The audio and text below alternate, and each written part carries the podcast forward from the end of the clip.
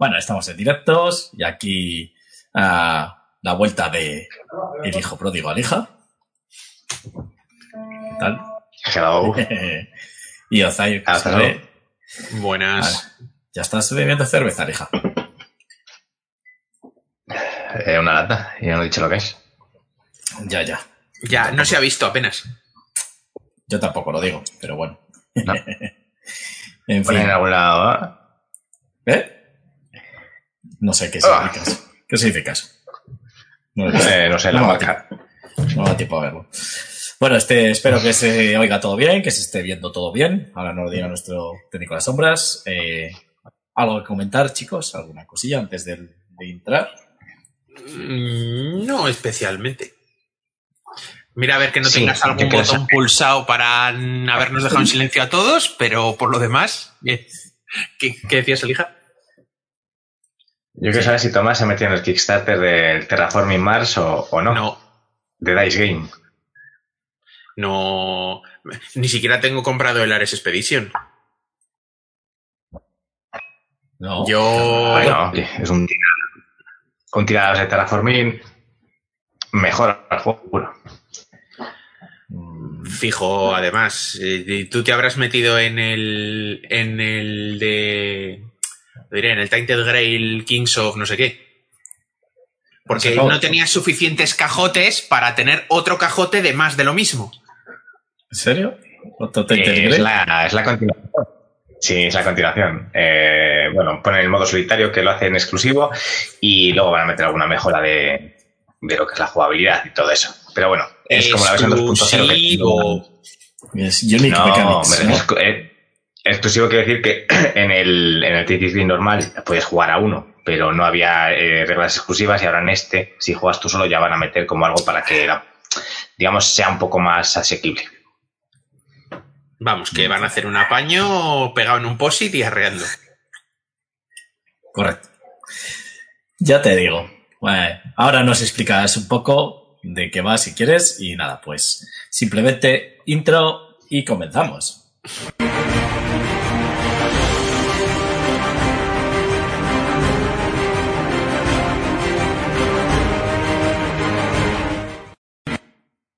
Muy buenas, esto es Le toca jugar a Sauron, un video podcast en directo en el que contaremos nuestras experiencias y sensaciones con los juegos de mesa de autor. Yo soy Garci, el que descontrola todo esto, y hoy, para jugar el turno 2 de la temporada 4, el 61 en el acumulado, están conmigo el que se ha quedado sordo alija, No, nos hemos quedado yo y creo que Tomás también. Hola a todos. y Elzair. ¡Mandé! Buenas. ¿Estaba tan alto? No, Yo creo que no se oye tanto. Pero es que tenéis el volumen muy alto, a lo mejor vosotros. No sé. puede ser. No sé, no sé. Yo, vamos, bajé el otro día el volumen en el anterior programa, ese que no estuviste tú, Arija, ni Brucha, ¿sabes? Ya bajé, bajé el volumen y nosotros lo oímos bien. Tú lo oirás alto porque lo tendrás alto el volumen. Seguro que es por eso. Yo. Sí, sí, hombre, si Tomás también se ha quedado sordo, yo creo que el problema no es de mío solo, ¿no? Yo creo que igual lo que tenemos es que pagarle un, un otorrino o un test de audición a Garci porque no oye nada y lo tiene que poner hasta arriba. También puede ser, también puede ser. Ya te digo. Bueno, pues nada, pues como nos estabais comentando eh, antes de la intro, que te has metido en otro nuevo Tainted Grail, pero yo creía que ya tenías todos. No, a ver, ha salido. eh, ahora ha salido, digamos, una versión 2.0. O sea, han mejorado las reglas y van a quitar un poco el farmeo del que quiera comprarse el original. Pero a mayores han sacado una nueva expansión autojugable, digamos que es la continuación original del Tainted Grail. O sea, ese este que han sacado ahora sí que es la continuación de donde acaban las, las tres campañas del original, ¿vale? Eso es una continuación del juego. Eh, nuevos monstruos, eh, nueva historia, eh, van a cambiar un poco las mecánicas, sobre todo un poco lo que es el farmeo y, un poco el combate, ¿vale? Van a reequilibrar un poco todo para que no nos pase lo que nos pasó en la primera campaña, que nos tocheamos, ¿vale? O sea, digamos que van a equilibrar un poco esas cosas. Y, y poco más. A ver, yo la, el update del otro, aunque no he jugado todas las campañas, no me lo voy a coger porque no me aporta nada. Y este de momento me he metido y ya veremos si continúo o cuando ya empieza a ver reviews de, de algún canal, etcétera, si me quedo o no me quedo. Pero vamos, a mí es que es un juego que me gustó, o sea, aunque solo sea la misma temática el, y si fuera la misma mecánica, yo me lo cogería porque me gustó mucho.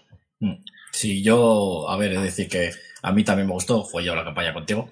Lo que no me gustó es eso, pero el tema del farmeo, que había que hacerlo, sobre todo lo de los, mm, ¿cómo se llama? Los, los menires, que había que estar encendiéndoles.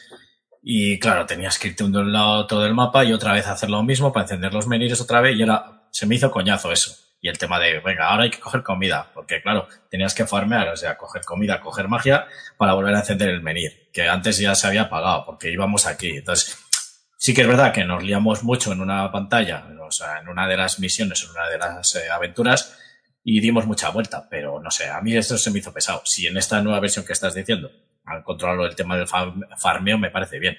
Lo de que no te puedas chetar tanto, no sé, sí que no chetamos, pero joder, no, si es que con las vueltas que dimos, ¿cómo nos vamos a chetar?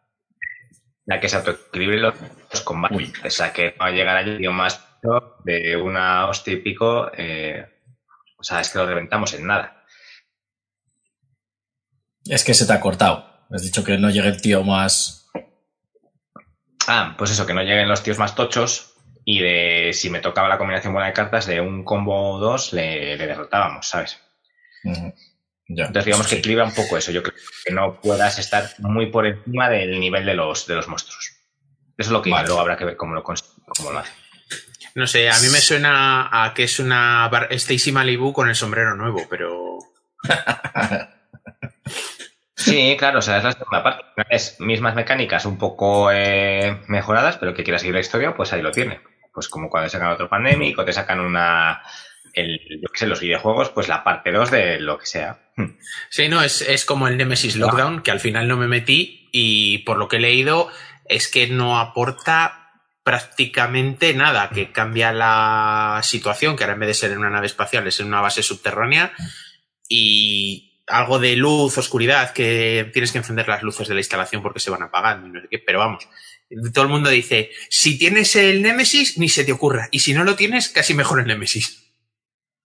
Bueno, nos saludaba Laurita desde YouTube, nos decía buenas tardes chicos, así que muchas gracias, técnico las sombras. Mira, este, en un día, eh, 1.840.000 dólares. ¿Este? Ostras, chaval. Bueno, si el pledge es de 250 euros, normal. Llevo más gastos del mío, 300. Ah, el básico está en 80 euros, si no me equivoco.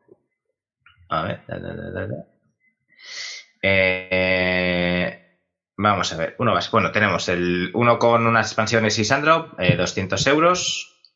Y el básico, básico, básico. A ver, o sea, el básico, vamos, el juego 100 eh, euros, bueno, 100 dólares. Que claro, es que se han metido ya a ese 5.520 personas. Sí, pero eso, eso es medio millón. Sí, pero claro, luego tienes el de 200 dólares que ahí se habrá metido también. Eh, pues a ver cuántos están. 2.146. Que ahí tienes otros 400.000. Eh, y bueno, luego gente que se haya metiendo ahí a, tochadas, pues casi 700 a uno que hay de 300 euros. Hay uno de 600 euros que se ha metido 375 personas, que sea el que te metes con el, el anterior más el nuevo, o sea, digamos el, el 1 con el 2 pues con la, con la reputación que tiene Awaken Realms, igual les llega para el 2134 o algo así. Porque el, el, ISS ah. Vanguard en inglés ya lleva año y pico de retraso, que está llegando ahora en inglés a los primeros backers. Bueno, sí, yo pues sé que, que, si me meto ya, a ver, Awaken es verdad que por mucho que digan, siempre va con un año, año y pico de retraso.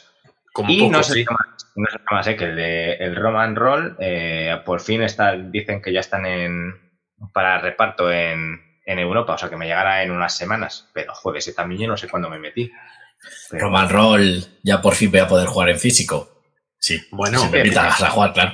Creo que, creo que yo el, Kickstarter que más, tarda, más ha tardado que yo conozca es el D-Day Dice, que tardó como cuatro años y pico o algo así. O sea, una, una, salvajada, sí, porque es que lo hacían entre dos, los desarrolladores del juego eran dos que eran socios y a mitad del proyecto se debieron llevar las manos a la cabeza o, llegaron a las manos directamente y partieron peras y se quedó uno solo y ha sido un caos, o sea que... Yo no entiendo a esta gente de todos modos que se pongan así. Alija y yo estamos todos los días llevándonos las manos a, la cara y aquí estamos eh, haciendo el programa todos los días, todos los fines de semana. los que no vienes porque le gano yo, evidentemente. Efectivamente. tampoco lo quería decir. Pero mira, aquí estamos. Cierto, cierto. Pues comentabas, comentabas de los gastos de envío, que con gastos de envío y tal, eh, he estado mirando el otro día el Unsettled, no sé, es otro, otro KS, hmm. eh, que es uno de así de exploración y tal, eh, la gente, hay gente que está pelín cabreada porque en el listado de, de gastos de envío ponían que para Europa, por ejemplo, si cogías el tocho, eran entre 33 y 45 euros o algo así, más o menos, entre 30 y 50, prox. Y hay gente que le están llegando temas de gastos de envío de 130 pavos. A eso hay que sumar eh, que es un juego canadiense. A eso, eh, no, sí, Vancouver es, es Canadá. Es en mm. canadiense, eh, tienes que pagar el VAT en aduanas y encima te vas a comer 130 pavos de gastos de envío. O sea, te, vas a, te va a salir la broma cualquier cosa que no sea producida, fabricada, o sea, que no sea producida y transportada desde Europa, los impuestos y los aranceles salen por una salvajada. Nos decía, nos decía Sergio Arango, que se ha conectado desde YouTube, nos decía Wola y dice, una lija salvaje se ha aparecido. Hmm. Hola, guapo. Que, mira, este difícil, por ejemplo, eh, lo que yo he pedido eh, son 28 dólares de gastos de envío. Ahora. Ahora. No, bueno, Weekend es verdad que a mí siempre, siempre ha cobrado bastante poco de gastos de envío. Es algo que más o menos. Pero, por ejemplo, el, el Terraforming Dice eh, vale el juego 35 dólares y los gastos de envío son 22. ¿Qué dices ah. tú? Eh, eh, Muy pues bien. Mira, espero que salga y ya está, porque encima vas viendo lo que te van regalando, pues que es de estos que lo hacen de día a día, lo, lo que se va desbloqueando. Y es eh, carta extra, no sé qué carta exclusiva, y yo. Pues sí. O sea, al final te gastas casi 60 pavos, bueno, si los casi, en un juego de 30 pavos. Así que nada, ese. Sí, pero es que hoy en día los juegos que eran antes de 30 pavos ya no valen 30 pavos. Ahora valen no, no, pero es que 50, 60. Gastas otros 30 de gastos de envío. Vale, vale, eso sí. No, sí, lo de los kit starter, por eso ahora eh, es difícil meterse en ello, te lo tienes que pensar. Yo por lo menos, porque claro, entre los gastos de envío, que han subido muchísimo, y entre el VAT, que también tienes que poner una pasta, es que te sale muy caro. Te decía ahora precioso Sergio Arango ¿eh? en YouTube. Alija. Mm. Es que lo que tiene, desde que está Batman ahí a tope, ahora se está el Batcasto. Que es que pagará. ¡Ostras! Tiri, tiri, tiri, chistaco. Bueno, pues si teníamos pocos oyentes, los acabamos de perder todos. Mira, eh, me pone Sergio Arango Molina se ha desconectado. No, quiero decir por qué. Así que. ha puesto Sergio Arango ha abierto una ventana, Sergio Arango ha saltado por la ventana. Curiosamente ha sido después del chiste de Alija. No sé si tendrá que ver, ¿eh? Yo ahí lo dejo. bueno. pero yo solamente quiero eh, oyentes de nivel, no eso. Es como si me dices que se, cuenta primo malo. Pues, eh, a ver, no, gente con un nivel mínimo. Pues Voy a aquí, dice. El terraforming vi el otro día que lo, que lo habían sacado y fue un ¿en serio? Digo, el próximo que va a ser terraforming terraforming of cultures o algo así, ya falta, les falta el terraforming, tienen el de cartas, bueno, tienen el de el, el normal, el solo de cartas, el solo dados, ahora tendrán que sacar uno de miniaturas. Bueno, de miniaturas ya sacaron la caja, la Big Box. Ya te el, el terraforming Split Up. Ah, no, el, el, el, terraforming Roland Wright. Que ese no está todavía. Ah, bueno. Pues, saldrá, sí, sí. Sí que sabéis que falta un Wargamer, dice. Un eh, Wargame, dice Sergio Arango. Que decía que se iba a reconquistar Castilla. Vaya vicio con el Crusader King.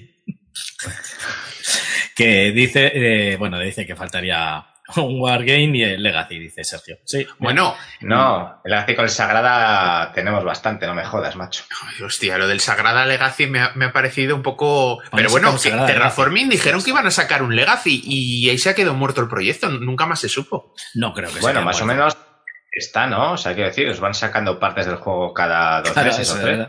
y las no. viejas hay que romperlas y tirarlas, ¿no?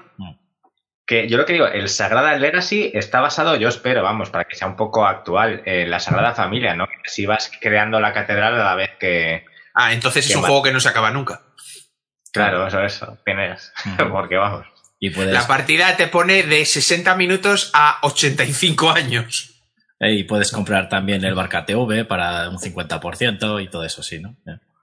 Para- El marca TV. Barca, Barca TV. Ah, vale, vale, vale. las palancas, las famosas palancas, eso. sí, sí, sí, sí. Claro, eso entra para que sea actual. ya te digo, Lewandowski hay en la Sagrada Familia. Bueno, pues que... mm, Uy, qué mago. Iba a decir, ya se me ha ido el santo al cielo, que sabéis que van a sacar un Roland Ride del... ah, del Rex. Eh, ¿Cómo se llama? No, el Rex no. Ah, el el, Twilight sí, el, el Twilight Inscription. Inscription. Sí. Inscription. Pero es que habéis visto, bueno, lo voy a buscar aquí. Pero el es- Twilight, ese es el Twilight, el Twilight Imperium, ¿no? El, original. Sí. Sí, sí, que es un sí. 4X. El, Eso es. sí, el que dura 4 o 5 horas. Bueno, o sea, que, van a- que es como sacar un Roland Ride de un eclipse. Más Algo parecido, porque es que encima, eh, lo estuve viendo, eh, está bien pensado, dice Sergio, supongo que sería lo de antes, lo que nos referíamos. Eh, lo estoy viendo ahora aquí en, en la Wargame Arena y de lo que he escuchado, sobre todo en... eh, lo diré. eh, uy, vaya, vaya cabeza que tengo hoy. Ah, bueno, en podcast que he escuchado, em, que tiene En la carnicería. en la carnicería, que es un buen podcast, un buen sitio de podcast. No, que aquí lo que veo es de 90 a 120 minutos. O sea, para un run ride no está nada mal. De unos 8 jugadores. Y es que lo que sí que escuché de... Lo Se que te seca el boli en ese tiempo. Ya te- es que eso es lo que, es un- eso es lo que decían... eh, Adrianos. O sea, tiene que ser un juego entero que en vez de pues, apuntar en el tablero apuntes ahí. Porque Roland no, no, es que, es que es lo que decían... ah, joder, lo diré, el de Clean y estos. Bislúdica. Bislúdica, eh, madre mía, lo tenía en la punta de lengua. Pues eh, en Bislúdica eh, lo estuvo comentando, creo que Clean o lo estuvo comentando Amarillo, o bueno, uno de ellos. Y es que tiene cuatro tableros. Eh, ¿Por qué te ríes? Porque no me acuerdo de los nombres. Eh, No, porque era clean, amarillo, digo, te falta decir los otros dos y tienes todos. sí, digo, no, no. Es que eh, creo que empezó a hablar Clean, pero luego se pasó a Carter, eso, lo dijo Carter, eh, hablo un poco de él. Tienes, cada jugador tiene cuatro tableros. O sea, es, Ahí, eh, apuntando cosas a cuatro manos. es que mira, Pero eso que es un sonar. O sea, el sonar es un Roland Royce también. eh, el Capitán Sonar, entonces. mira, para que... Pero sin rol, solo. Porque, eh, Voy a, voy a compartir la, la pestaña para que lo veáis y así pues... Oye, claro, los. Esto va- va en serio. O sea, los juegos a los que jugaba yo con Robert y Félix, estos que eran de, de cositas y de cartoncito, que cogías el papel, hacías tus naves y luchabas. eh, esos al final serían Roland Ride, porque lanzábamos dados para atacar eh, y íbamos pintando las naves. O no, no, lo digo, el precursor de un. Roland colorear, más bien sería. Pero- Ya te digo. Pero mira, ¿ves? Este, estos son los cuatro tableros en teoría. Lo voy a poner en, en grande, porque sea. ¿Veis? Esos son los cuatro tableros que lleva cada jugador, ¿vale? Eso es una de las, de las cosas que tiene. Bueno, pues eso, cada uno tiene. mm, creo que hay, bueno, pues ocho bolígrafos para los ocho jugadores, hay dados también, hay cartas, o sea que al final. eh, bueno, tiene su chichilla. Que al final. Vamos, que han, pues han sí, dicho cómo sacamos un Twilight Imperium gastándonos lo mínimo posible en producción y que la gente se busque la vida. Son un toning portátil. Bueno, Sí, bueno, esos, esos rotuladores. Van a, van a- Media, par- media partida. Eh, eso- A ver, eso te iba a decir. Digo, para Sí. partidas de 90, mi- 90 120 minutos y esos que son los que suelen venir en el Jazz One y cosas así, que a mitad de la primera partida ya están secos. Bueno, Es que. ¿Cómo se llama el juego este que había que pintar encima de, de una cosa de metaquilato? Eh, El que tenías tú. El único es.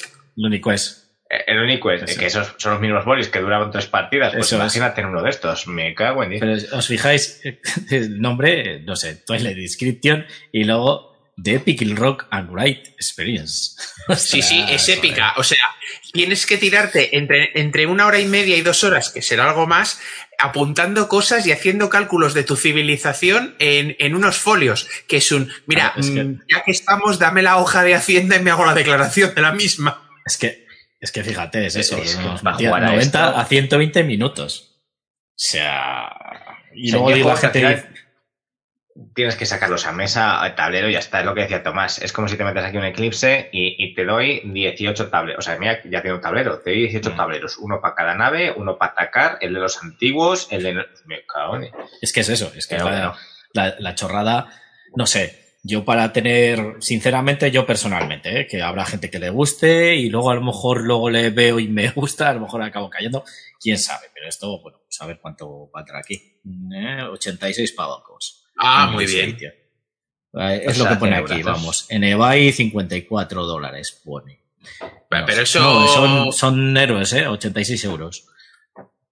No, pero ese 86 euros, ese, ese que, que, estás viendo tú, es el Geek Market, que es el mercado interno de la Board Geek. Eso es, eso es por cuánto lo vende un. Yo he buscado, por ejemplo, el, el Love Letter este que hay con cartas más tochas que trae sus propias fundas, una caja de terciopelo, y en mm. su momento me parece que valía 40 euros. Y en.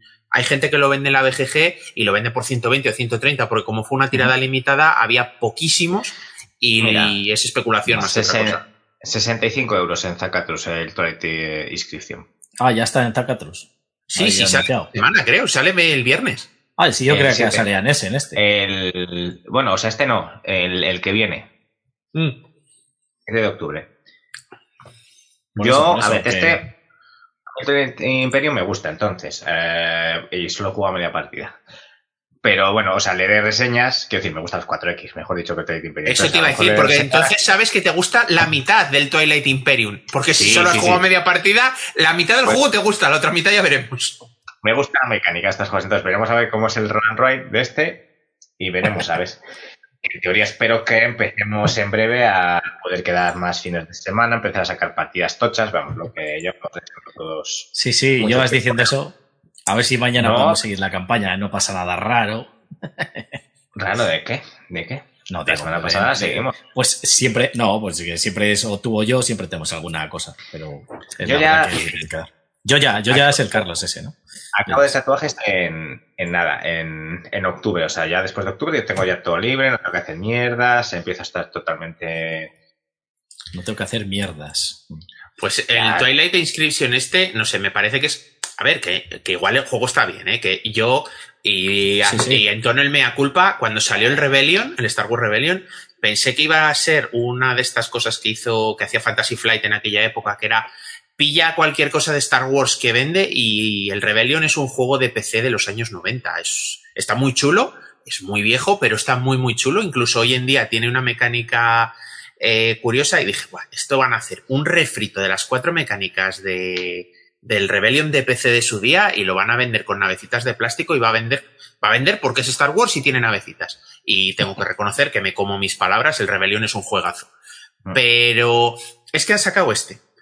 Eh, pero es que estoy viendo que es que no hay cuatro tableros para cada uno. Hay cuatro tableros en general. No, no, creo que son cada uno. Bueno, pues entonces lo que oí yo en Bislúdica o me enteré yo mal, seguramente. Pero vamos, me parece que era que cada uno tenía cuatro.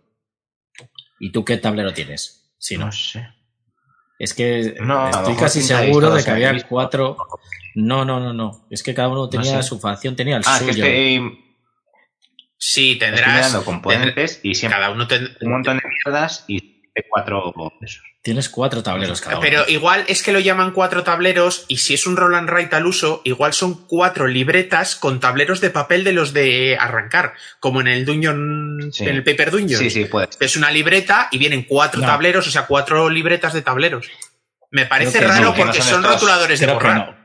Creo que eso, sí, creo que son de esos, ¿eh? de borrar. Creo que son de plástico los tableros, creo, ¿eh? Ya te digo de lo que oí en, en Bislúdica y creo que en otro programa. Además, aquí hay una foto que se ve ahí como el reflejo eh, del. Eh, la están enfocando a cuatro tableros y se ve un reflejo y es como que es plasticoso el, el, vamos, el tablero. Vale, las, las eh, estas para apuntar. Y yo creo que sí, que son bolis de estos rotuladores, o, sea, rotuladores que sí, se borran. mira, estoy, si te estoy fijas tienen goma. Estoy viéndolo en la página oficial de Asmode y pone contenido 32 hojas de jugador, y si es para 8, 4 por 8, 32. Una hoja de Mecatol Rex. ¡Ostras! ¿Sabes multiplicar? Sí, ¿verdad? Solo he necesitado seis años de universidad para aprender. Eh, la hoja de Mecatol Rex, ocho rotuladores de tiza Sí, sí. líquida. Cuidado, rotuladores de Mira. tiza líquida. Es. Bueno, si se ve, hay un poco así la partida ahí. Mm. Mm. Vale, vale, vale. Pero bueno, Los no, de tinta que- líquida. Hostia, macho. Cuando hagan los de tinta sólida, como los discos duros, no, verás no, no, peta no, no he dicho de tinta. No he dicho de tinta líquida. Rotuladores No, no. de tiza líquida. Tiza. tiza Sí, sí, sí, pone de Ah, tiza líquida. es Yo que no sé qué es la tiza líquida, pero vale. Yo tampoco. Aquí en Laguna es un nuevo tipo de droga, pero. Os invito a los dos que os pongáis, si podéis, en alguno, el chat de YouTube, que está Sergio Arango on fire por no estar leyéndolo yo aquí, ¿vale? Pero bueno. Eh, entre otras cosas ha dicho, eh, compra el love letter, Tomás, y me lo regalas. Quedar con, a- con arco- quedar con Alija tiene la agenda más apretada que la tumba de Isabel II y te enterarías mal, jajaja. Me cago la gente apretada. Lo dice el que está muy libre. Lo dices por él, por mí. Pero lo que, No. lo que, coment- lo que comentaba antes de, de esto que yo creo. No sé si habéis visto que han sacado un nuevo pandemia de Star Wars, el de Mm. las guerras clon. Que es Sí. el mismo pandemia con eso. Es que esto sí que es un Stacy Malibu, pero el sombrero es nuevo. O sea, yo lo he visto y ha sido un, "Buah, mierda, ya me lo voy a tener No. que comprar. Star Wars, no sé qué. Sale a Sokatano como personaje y de estaba mirándolo y ha sido un 60 pavos y ha sido un el sonido este de frenazo de los dibujos animados que ha sido un mira, déjalo. Pero Tomás, un pandemia de verdad, igual que el pandemia original. Sí. De verdad. O sea, no, Yo- no lo esperaba. Yo he tenido el pandemia original con todas las expansiones. Lo que pasa No, que no, lo- era, eh, era ironía. Quiero decir Ah, que todo que que saca pandemia, Pandemic es como en plan de. eh, mira, el más que se aleja un pelín y sigue siendo lo mismo, pero con cuatro cartas nuevas, me parece Liberia. Porque el de, lo, el de Cthulhu me parece horroroso. El de Roma. eh, es exactamente lo mismo. Y este, bueno, sí, tienes que salvar a la rebelión y todo eso. Mm, pero digo, joder, pues en vez de ir a países vas a planetas. Pero No, eh, este creo que es que controlas a la República y tienes que. Tienes que ir evitando que los separatistas, porque es en la época de las pelis de la Y no me República y tal. Tienes que impedir que los separatistas tomen los planetas o algo así. No. Si hay tres separatistas en un sitio y aparece un cuarto separatista, ¿los separatistas empiezan a moverse por planetas aledaños? Tiene pinta de que sí. Es que también, pues mira, le voy a hacer. Has dicho que tienes Pandemic Iberia. Ese, ¿Qué pasa? Que los aviones ya se han pasado a hacer pandemics, a hacer juegos de mesa. Venga, ¿qué tal? eh, sí, sí, sí, mira, estás en el Tegazi, despedido. ya está, así de Pero fácil. bueno, y no sé si habéis visto el nuevo azul. N- nuevo. Eh, El maestro bueno, chocolateros. yo que, como soy Ah, vale. daltónico, pues no. Pero eso ya O sea- lleva tiempo, ¿no? Quiero decir, salió en inglés hace tiempo o no. Eh, no, creo que lo presentan este año en Essen. Eh, de hecho, me suena que la BGG pone como que es de este año. Han cogido el azul 1, literalmente el Sergio, 1, Un chiste solo. Y han cogido y han convertido todas las losetitas de baquelita en como en bombones. Que es un. A ver, habéis cambiado el juego de azulejos de baño a bombones de pastelería, pero que es el mismo juego, exacto. Lo único que justifican es que en las losetas de fábrica del centro del azul, donde pones las, las losetas cuando las cogen los jugadores, por un lado es el juego normal, para no pensar, y por el otro lado son losetas especiales que tienen alguna regla modificada a la hora de coger losetas, que las cojas, pero que es el azul 1. O sea, Vale, o sea, lo que pasa es que se publicó- maldito, o sea, ¿no? se anunció, se anunció en mayo. Pues lo había leído, porque yo la portada esta de, de caja roja de esto sí que la había visto. sí, sí, es que eh, parece totalmente un surtido cuétara, una caja roja de Nestlé, o sea, que es, pero que el, el otro día lo comentaba con Sergio y con, alguna, con un amigo, que es un, eh, que van a sacar lo próximo, azul Sugus. O sea, Eh, directa- ojo, edición limitada. ¿A cuánto saldrá esto y cómo estará la gente pegándose por ello? Sí, a ver, en teoría no lo venden como un azul, sí que lo venden como un azul nuevo, obviamente, pero no. a ver, no, no, son tan descarados de decir, no, nuevo azul, vale, es el azul 1 con una, como una especie de edición especial coleccionista. No sé, todavía si en Essen vas, te lo compras y te regalan una caja de bombones, dices, bueno, por lo menos meneas el bigote mientras juegas. Pero es que es un, ya te digo, lo próximo azul sugus. Total, si los dejas un tiempo que se queden duros, se quedan igual de tochos que las rosetas de baquelita. es que. Dice, Hombre, que ese... tocará comprar los azules que salgan. Ya, sí, a él le toca por, por obligación. Pues nada. La verdad que podrían hacer una versión guapa, yo que sé, ah, imagínate. Sacan, sacan lo que es la caja y poco a poco pues jugando. Puedes jugar a la versión de Nestlé y compras dos cajas de Nestlé y juegas. La versión Lint y vas jugando. Cositas así. Milka. Te coges una tableta de Milka, la cortas, las onzas y ya tienes para jugar. Chocolate negro, chocolate blanco, con almendras, con avellanas. Ostras. O sea, aquí nos damos cuenta de que los juegos de mesa están empezando a ver demasiados. Que es cuando sacan lo mismo, lo cambian un poco y la gente lo sigue comprando. ya te digo, pero que. Y nos damos cuenta ahora que están habiendo demasiados. Hace tiempo ya. Si esto es un desfase, lo que pasa que ahora con los precios, yo creo que tendrá que ir bajando el volumen, el Antes se lo curraban un poco, hacían un remix de mecánicas y añadían algo, una chorrada, una cosita nueva, pero algo. Y bueno, pues con eso dices, vale, mediana justificación, pero es que ahora directamente lo han pintado de otro color y tira para tira las tiendas. O sea. Claro, antes lo llamaban diferente. Eh, yo qué sé, había juegos con nombres diferentes. Azul, eh, chocolateros. Terraforming Dice, eh, Terraforming el juego de cartas, Terraforming, Terraforming Ares, eh, y así. Terraforming Maestro de Chocolateros, que va a ser el próximo, ya mezclamos. Eh, ya te digo. El Terraforming quiere quitar el récord al Monopoly, ¿no? De versiones. No, eh, el, otro día comentaban que el que va camino de hacer eso es el Pandemia. Sí, también. Obviamente está muy lejos del Monopoly todavía, pero dale tiempo. Es que yo lo que no sé cómo lo ha sacado un, un, yo que un catansone, eh, que sacas loseta y colocas el desierto, le pongo aquí. Y tiras, es que al final la gente. Ay, madre. Bueno, hay un, hay un carcasone de cartas. Pues, y no sé si carcasone de dados hay. Creo que no, ¿no? Un... Porque Catán de dados y Catán de cartas sí que hay. Eh, sí, eh, no sé qué estás buscando, García, el Catán de dados. no, este, que este también eh, han sacado ahora una nueva versión, el Kingdom. Ah, el Kingdom ah, Builder, sí. es el, Winter Kingdom. Bueno, pero sí que es cierto, yo lo he probado, el Winter Kingdom, y a ver, es el mismo juego, pero sí que es cierto que han pulido algunas cosas del Kingdom Builder que no funcionaban demasiado bien. Pero sin ir más lejos, tienes ahí el. Lo diré. el de las pistolas de goma espuma, que no me sale ahora. El, ah, el Kasanga, el, el de el, ¿Cómo se llama? Es que no me acuerdo cómo se llama el, el hechizo de Harry Leviosa. Parecido, ¿no? Leviosa. Es, no, ah, es vale, el, sí. El hechizo este que te deja tonto, no sé cómo se llama. Eh, pues alija. ¿No? Ay, yo te dejo tonto con mi belleza. Sí, además de verdad, sí, sí, sí, totalmente de acuerdo.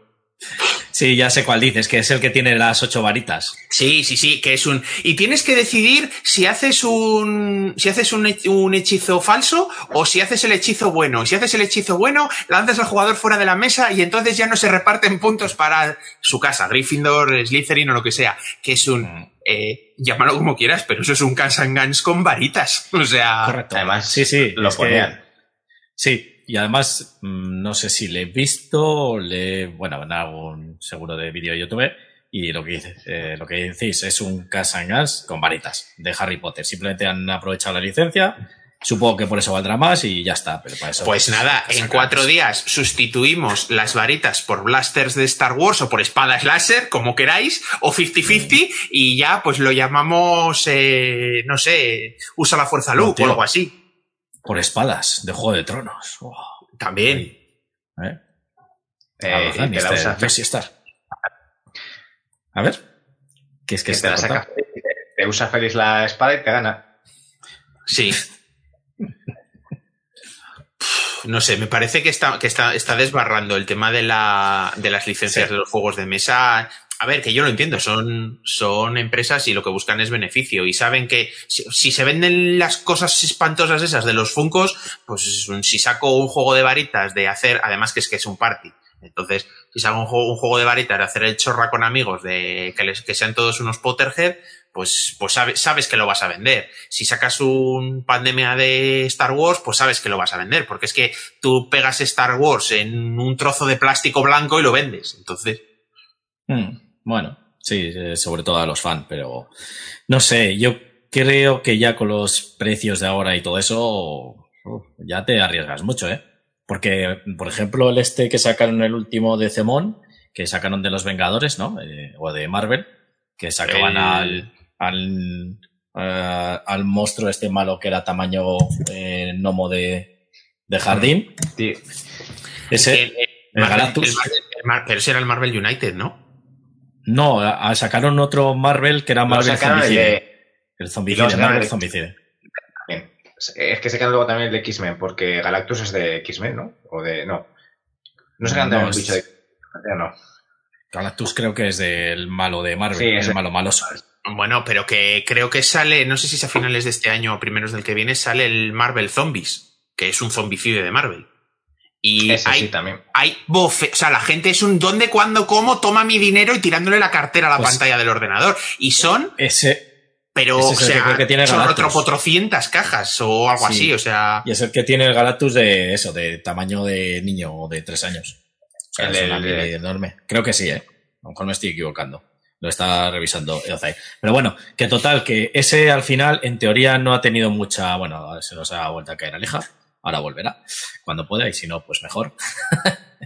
que, que eso, que el- ya eh, estamos desvariando, pero sí que es verdad que ya la gente, los que sean muy fan, muy fan y tengan el dinero, pues lo gastarán, pero es que ya la gente no es tonta, o sea, ojo, que te tienes que gastar una pasta ya solo de mínimo del base básico, 300 euros más, luego todo lo que, lo que valga de VAT y lo que es mejor que no vuelva, dice Sergio Molina.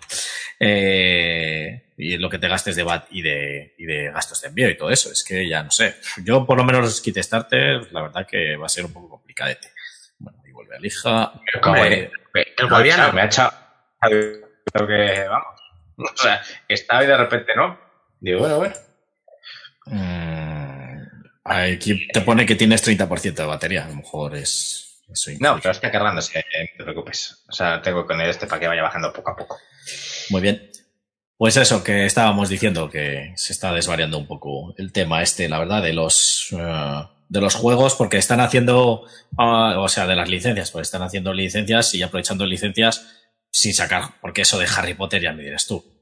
Un juego de Harry Potter, por las varitas, hacer un Casangas de Harry Potter, pues oye, ya que, ya que tienes la licencia, yo es que no sé, que Pero- tiene que ser difícil desarrollar juegos. No digo que no, ¿eh? Porque si fuese fácil lo haríamos todos. Pero yo digo, si ya tienes una licencia buena, por ejemplo, como Harry Potter, que es hiper conocida, joder, pues vete a por un tío que desarrolle bien mecánicas de juegos, llámese Blada, llámese tal, y dile, hazme un juego de esto, sobre el universo de Harry Potter. Dime qué me puedes hacer de esto, de esto y de esto. Y intenta sacar alguna mecánica que sea eh, nueva o juntando varias o haciendo refrito y que te la haga alguien que sepa hacer juegos, no Claro.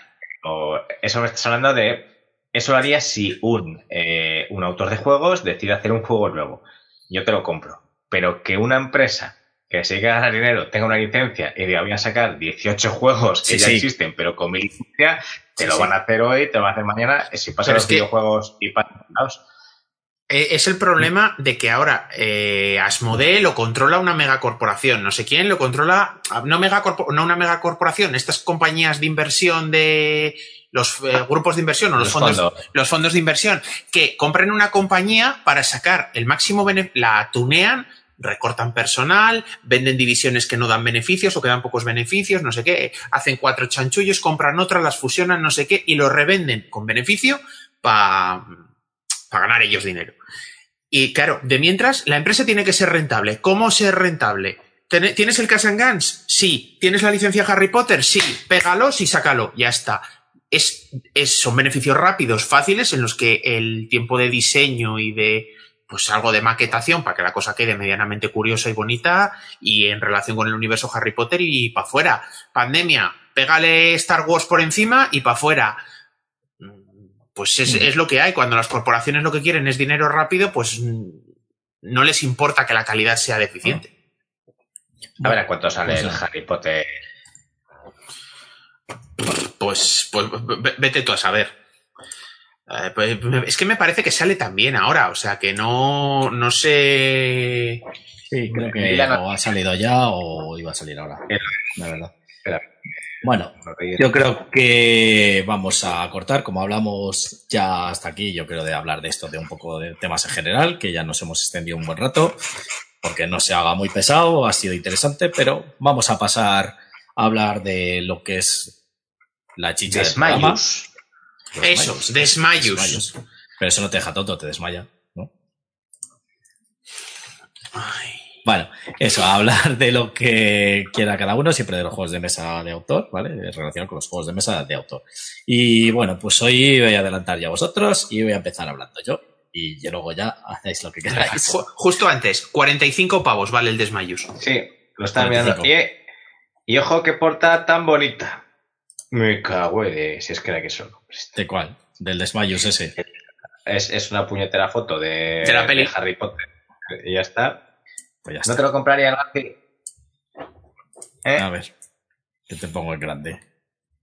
A ver si me acuerdo yo cómo es por aquí. Pues, ¿qué quieres que te diga? La verdad que, perdona para los que estáis en el podcast, pues estaba enseñando a Lija lo que es una foto de la caja, de la portada, Ese. que tiene... Mira, el No, no, que ya ha salido. No es que vaya a salir, es que ya ha salido. No, no, Mm. pues eso se puede comprar. Bueno, pues sí, bien. Lo vi en Eh, Zacatrus, es verdad. Mm. Nah, pues ¿qué quieres que te diga? Eso es si eres muy fan y te gusta el Casangao, si no le tienes. A ver, el, el es un buen juego. A mí sí que me gusta. A ver, es, es- es un, es un party muy gracioso. Hay que reconocer que es un, es eh, un party para eh, estar. ¿Pero por qué me has apuntado a mí? ¿Pero qué te he hecho yo? Eh, Pues bueno, vale, a ver, que es, que es un juego de estos de, pues, pre, si has quedado a comer con los amigos y tal, pre-comida mientras se está haciendo la barbacoa o lo que sea, pues un, te echas un Casangans que es bastante rápido y es bastante gracioso. Bueno, pues si, si sois un, si es una cuadrilla de amigos que sean muy fans de Harry Potter, pues bueno, puede, puede estar curioso, pero vamos, que es una pegatina puesta encima. Sí, lo que no me parece bien, pero ya, claro, opiniones es que sí, utilizan las imágenes de la serie directamente. Y eso, pues luego a la larga no mola, porque mola más que hagan ilustraciones, aunque sean basados en los personajes de la película, pero bueno, que tendrían que estar ilustrados, dibujados, no fotos, porque las fotos es muy fácil de poner, ¿sabes? Entonces, bueno, pues eso como... eh, eh, me suena a Fantasy Flick Games con los Desen, que empezaban a... Bueno, y todo el mundo de Terrinor, que no son fotos, pero realmente son ilustraciones que van eh, utilizando una y tras otra y otra en todos los juegos, la misma Eh, ilustración. Eh, Pero es que es lo que tú has dicho, poner fotos de las películas es lo más fácil. Cla- Claro, por eso lo hacen. Tienen la Ya. licencia Harry Potter completa con derechos a usar imágenes de las películas que son, no te lo pienses, Sí, sí, sí, enchufa que- fotos que es lo más rápido. Pero ahí, por ahí se ve pues el desarrollo, lo que decís vosotros, que al final pues es una empresa y lo que quiere es vender. Entonces, ¿para qué vamos a gastarnos dinero en desarrollar y en pensar y en nada?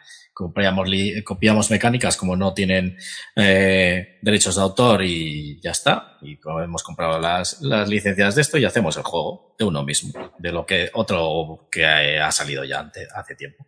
Porque no es ni reimplementación, ¿no? Porque a lo mejor podría ser reimplementación, que no lo sé. Sí, lo llamarán reimplementación, supongo, si es el mismo juego. A ver, a lo mejor. Bueno, de todos Pero bueno. ¿a qué has estado jugando tú? Eh, espera, que iba a mirar a ver si era una reimplementación. Hemos dicho que se llama Harry Potter. Es, ah, Es que tendrás que buscarlo por Stupefy, que es Sí. el nombre del Desmayus en inglés. Sí, lo pone, la BGG lo pone, reimplementa el Casangans. Vale, entonces sí. Pero no, Pues sí. entonces en, en Dante y eso ya lo ponen directamente también, que es lo mismo, exactamente lo mismo, pero pues como Harry Potter. Vale, bueno, pues ya está. Vale, pues eso, lo que os decía, vamos a hablar y bueno, yo voy a empezar y eh, quería hablar de Mystic Bay, que ha sido un juego que, que me llegó pues a- Al corazón. antes de, de vacaciones. Creo que sí. Bueno, he estado echándole partidas y demás. Y la verdad que me gusta bastante y es un juego que se puede jugar. Hay una versión en solitario que, bueno, pues está en inglés, pero yo junto con el Google Traductor la he traducido un poco al español, no un poco la he traducido al español para entenderla, porque si no, no lo entendía mucho. Y bueno, y después de unas cuantas partidas ya creo que la he depurado, porque claro, hay palabras que se me escapan, entonces yo decía, joder, esto es muy raro lo que pasa aquí. Bueno, en definitiva, que se puede jugar en solitario. Si sabéis inglés, os metéis en la BGG, en la Mystic Bay, ya hay una versión para jugar en solitario, ¿vale? Pero este juego realmente es de dos a cuatro jugadores. Eh, ¿De qué va el juego? El juego tiene las mecánicas de que es un, como diría, un card building, ¿vale? Un constructor de cartas. Es decir, tú empiezas con un mazo de 20 cartas y esas cartas están dentro de fundas, que es el es necesarias esas fundas, vienen ya en el juego. Esta versión la sacó Maldito Games y la verdad que viene con, bueno, se llama edición esencial. Vienen a dos, tres expansiones, si no me equivoco, las que vienen, ¿vale? Más el juego base. O, sí, tres expansiones y el juego base, ¿vale? Yo solo he jugado el juego base y solo he abierto el juego base. Luego, pues, se pueden ir abriendo las expansiones y las vas introduciendo poco a poco y luego las puedes jugar con las que quieras. Vale.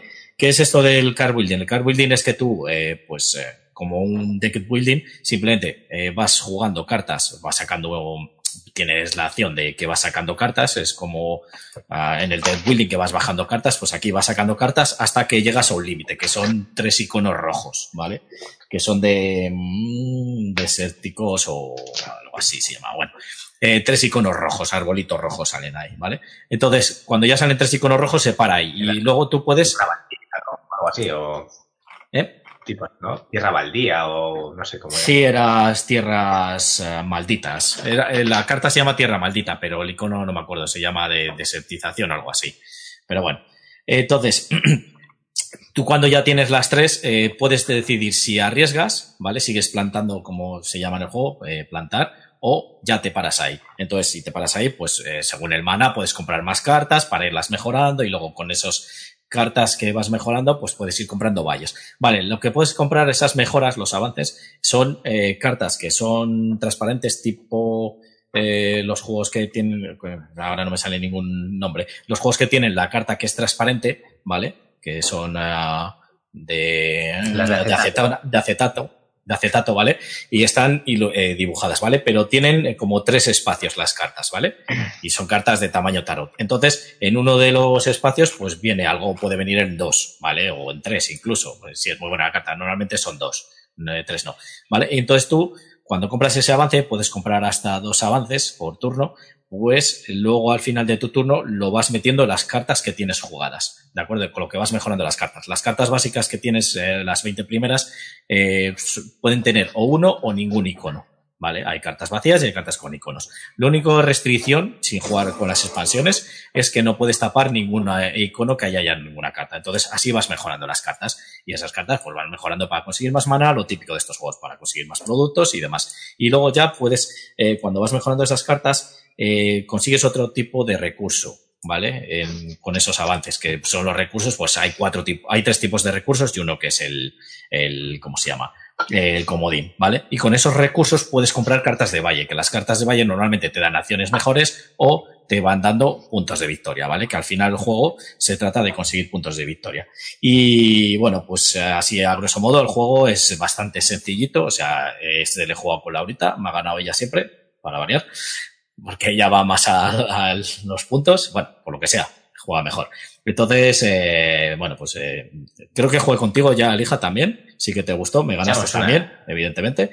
Y yo en solitario, pues he ganado una vez, creo que de varias que he jugado. Pero bueno, es un juego que es para mí, es para casi todos los públicos. A lo mejor para los no muy jugones no es, pero ya para gente que está entendiendo los juegos de mesa que quiere un poco más, sí que vale. Y luego, pues, eh, si eres muy, muy jugón, y no te gustan los deck building, pues no, porque esto al final es un deck building, pero en vez de deck building, de construcción de cartas. Me pareció muy curioso eso de la construcción de, de cartas porque está bastante bien lograda. O sea, eh, es una mecánica que no sé si habían otros juegos o no, pero bueno, eh, es una mecánica para mí original y que está muy chula porque al final, pues, como que te estás eh, construyendo tu baraja, pero en vez de construir la baraja, pues tú vas viendo las cartas, lo que vas metiendo y lo que vas construyendo. Entonces, bueno, pues puedes ir consiguiendo iconos mejores, más, eh, eh, tochar más las cartas y demás. Y luego tienes el componente de también tienes ese eh, push your luck, o sea, es decir, si arriesgas para ver Si sacas más cartas, consigues más beneficios o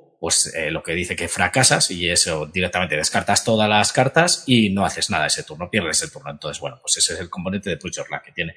Es un juego que no me parece largo tampoco, aquí pone 45 minutos, perfectamente, con explicación y todo.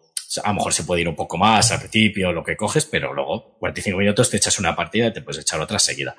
Eh, quiero ver cómo van lo de las expansiones, porque las expansiones tienen también, pues eso, la verdad que tienen buena pinta porque, bueno, pues te añade personajes, te añade sobre todo más cartas de avances y, bueno, te añade alguna otra mecánica que no creo que lo complique mucho. Y luego tiene otra cosa que este juego que se llama las cartas de gremio, si no me equivoco. Bueno, que directamente tú cuando ya has metido todas las expansiones, porque las expansiones, como os he dicho, lo vas jugando a modo Legacy, juegas primero con la base varias partidas, luego ya metes la primera expansión que te lo pone ahí, esta es la expansión que tienes que meter primera. Te dice las mecánicas nuevas, echas unas partidas, metes la segunda expansión, te dice las mecánicas nuevas, echas un par de partidas y luego ya metes la tercera expansión y ya hacer lo mismo, un par de partidas. Pero claro, si piensas metiendo las tres expansiones, a lo mejor hay muchas cartas. Entonces hay unas cartas estas que se llaman de gremio, que lo que te hace es que tú coges seis cartas de esas y te dice qué avances y qué cartas de valle tienes que meter directamente. ¿Para qué? Pues para que puedas hacer los combos mejor, porque a lo mejor si no, para que te, salgan unas cartas u otras no convean bien, ¿vale? Básicamente es para que se conveen bien. Y luego puedes hacer tú también tu combo de cartas, por lo que sea.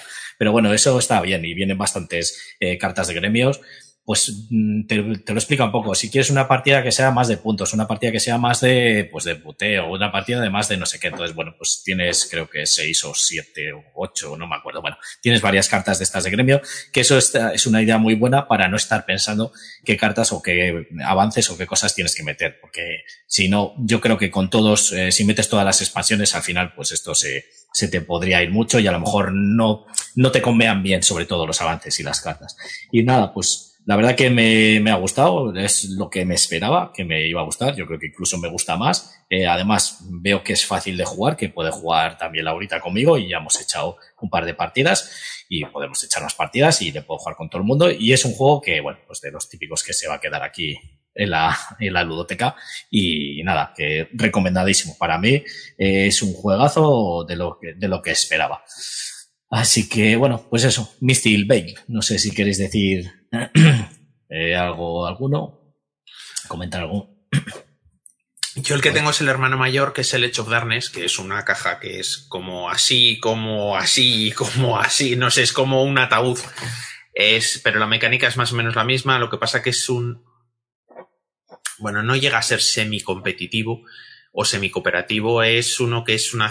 Eh, me imagino que esté ambientado incluso en el mismo universo o algo así, eh, que es una ciudad que está en un valle, que está al borde de la oscuridad, que es el nombre del juego, eh, y hay una torre y tal para defenderte y tienes un montón de localizaciones en la ciudad. Eh, la torre de magia, la de la cancillería, la de los bastiones de tropas, bueno, tienes, y entonces, si vas a esos sitios o a otros, consigues acetatos exactamente igual, o sea, es de los mismos fabricantes y tal. Y la mecánica es más o menos la misma. En esta es ligeramente distinta porque tienes que elegir a qué zona de la ciudad vas y en base a la zona a la que vas consigues unos acetatos u otros. Entonces con eso vas mejorando tus cartas, que aquí tienes tus propias cartas de facción, tienes un acetato con una banderita de tu color para marcar que esa carta es tuya, porque luego esas, las cartas que tú vas construyendo van a, como una pila central y ahí se van, se roba de ahí. Entonces tú puedes robar cartas que sean tuyas o que sean de otro jugador. Y bueno, en base a eso, eh, pues vas a poder hacer más acciones. Pues si te haces una carta con un montón de acetatos de coger dinero, pues cogerás, cuando la juegues, cogerás muchísimo dinero y tal. La gracia está, no sé si en el Mystic Veil pasa, ¿los acetatos por atrás tienen algo o sin mm. más? O sea, no, ¿no? Sin más, es transparente eh, totalmente. No, pero no, no me refiero, eh, la Z, obviamente el acetato es transparente, me refiero que el símbolo que te añade a la carta, si por el otro lado tiene un símbolo distinto. No. Nada, ¿no? es que en el Edge of Darkness, por un lado es la habilidad que tú compras, eh, pues por ejemplo, eh, darte tres monedas de oro, pero por el otro lado es un monstruo o mm. una habilidad de monstruo. Entonces, las mismas cartas que tú compras, o sea, que tú vas construyendo, en este eh, hay una fase de enemigos que se sacan de la parte de abajo del mazo de robos para que no sepas cuál es la que toca se les da la vuelta, se ponen por el lado monstruo y se colocan en la zona de monstruos. Entonces, las mismas cartas que tú construyes y que te van haciendo combo como en el Mystic Veil, a la vez, si haces una carta muy tocha, lo más probable es que te sacudan. No, pero la, verdad es que la mecánica está, está chula. Lo que pasa es que es un pelín, por lo menos en el que tengo yo, en el Age of Darkness, el tema de manejar los acetatos y tal, me parece que es un pelín farragoso. ¿Por? No sé, bueno, igual es que en el Age of Darkness hay muchísimos más acetatos. Es que hay como, no sé, creo que hay 20 localizaciones disponibles en, o, o 40, porque es que además es modular. Tú puedes elegir qué localizaciones tienes para la ciudad, no son siempre las mismas 10. Eh, tienes, no sé, un mogollón. Es, un Kickstarter, o sea, y no sé cuántas hay, 30, 40. Entonces, claro, es que tengo, pues eso, lo tengo guardado, su, localización con sus acetatos y no sé, es que hay mil, no sé cuántos acetatos tengo. Aquí nivel 1, nivel 2, nivel 3 y salen tres boca arriba de cada tipo, que son las que puedes comprar en cada turno. Ah, bueno, entonces es. A ver, sabía que el Mystic Veil eh, pues es el primero que se diseñó antes que el Edge of Darkness. Sabía que era mm. más sencillito, pero vamos, o sea, es mucho más sencillo. Sí, este, la verdad que, como he dicho antes, es eh, sencillez de, jugar, luego no tiene, o lo he visto aquí, unos que tienen los acetatos todo doblados, madre mía. La forma de jugar a mí me recordó, que ya te lo dije a ti, cuando se me aprecia un poco a la ascensión. Sí. Es decir, de este rápido para pocos jugadores, que se acaba la partida cuando se acaban los cristales en la ascensión y este cuando se acaban los puntos que hay que por eso tienes que ir rápido a conseguir puntos y eso. Y a mí me recordó un poco eso, la extensión. Sí que es verdad que yo creo que la primera partida eh, depende un poco de la suerte. O sea, yo hice muchos puntos, pero porque me salió el combo este de que tenía las cartas para comprar, justo para que haga una carta que me daba, pues yo qué sé, la de Dios para comprar eh, a partir de. sí, te daba más de mana por cada cabeza de guardián que tuvieses. Y tenías varios. Y... Entonces, Claro, y todas esas me lo iban dando. O sea, al final me daban nueve. Esa carta nada más empezar, cuando lo lógico era tener dos. Mm. Eh, entonces yo creo que echas una partida, sabes un poco qué cartas hay, qué cómo os puedes hacer, y una vez ahí ya sabes, por ir a putear al otro, o por ir a hacer una cosa u otra, depende de lo que haya salido. Pero a mí el juego sí que me, gustó, me pareció bastante rápido. Es verdad que sí que creo que al final, eh, que es lo que has dicho de eso de la ahorita que va a hacer puntos, creo que si te dedicas a hacer cartas, hay un momento que a lo mejor cuando quieres ir a conseguir puntos ya vas demasiado tarde, pues como pasaba en el, que sigue siendo el primero que hubo, pero me parece que sigue siendo muy un referente, que es el Dominion, que a lo mejor cuando quieres empezar a conseguir las cartas de puntos, eh, el otro jugador ya había empezado a coger unas cuantas, sino que quedaban suficientes para ganar. Entonces, bueno, pero me parece un juego bastante, no sé, eso, un poco diferente. Al final no deja de ser como que estás eh, eh, subiendo el nivel tus cartas, pero al menos te las creas un poco como quieras igual que. Sí, no, es, a ver, eso en, el Edge of Darkness, que también es así, mola por eso, porque dices, pues mira, me voy a hacer una carta que vaya, o sea, me voy a hacer que mis cartas vayan en esta dirección. Eh, a ver, es, una de esas pocas, eh, lo diré, mecánicas que sí que es novedosa. Mm. Sí, que te que esta mecánica, por ejemplo, me gustaría, eh, a mí un juego que me ni fu ni fa, que es el, el Ion Sense, por ejemplo. Pues esta mecánica para el Ion Sense crearte tus cartas y te mejorando para luchar contra los monstruos o cada pues creo que le pegaría bastante. ¿Sabes? Sacar alguna mecánica estás en un cooperativo contra pues, eso, contra algún monstruo central o alguna cosilla esas creo que estaría guay. En vez de comprar cartas para mejorar tu mazo, pues mejoras tú. Yo creo que al final, si a esto les va bien y que yo creo que les bastante bien, sacarán algún jueguillo más con esta mecánica.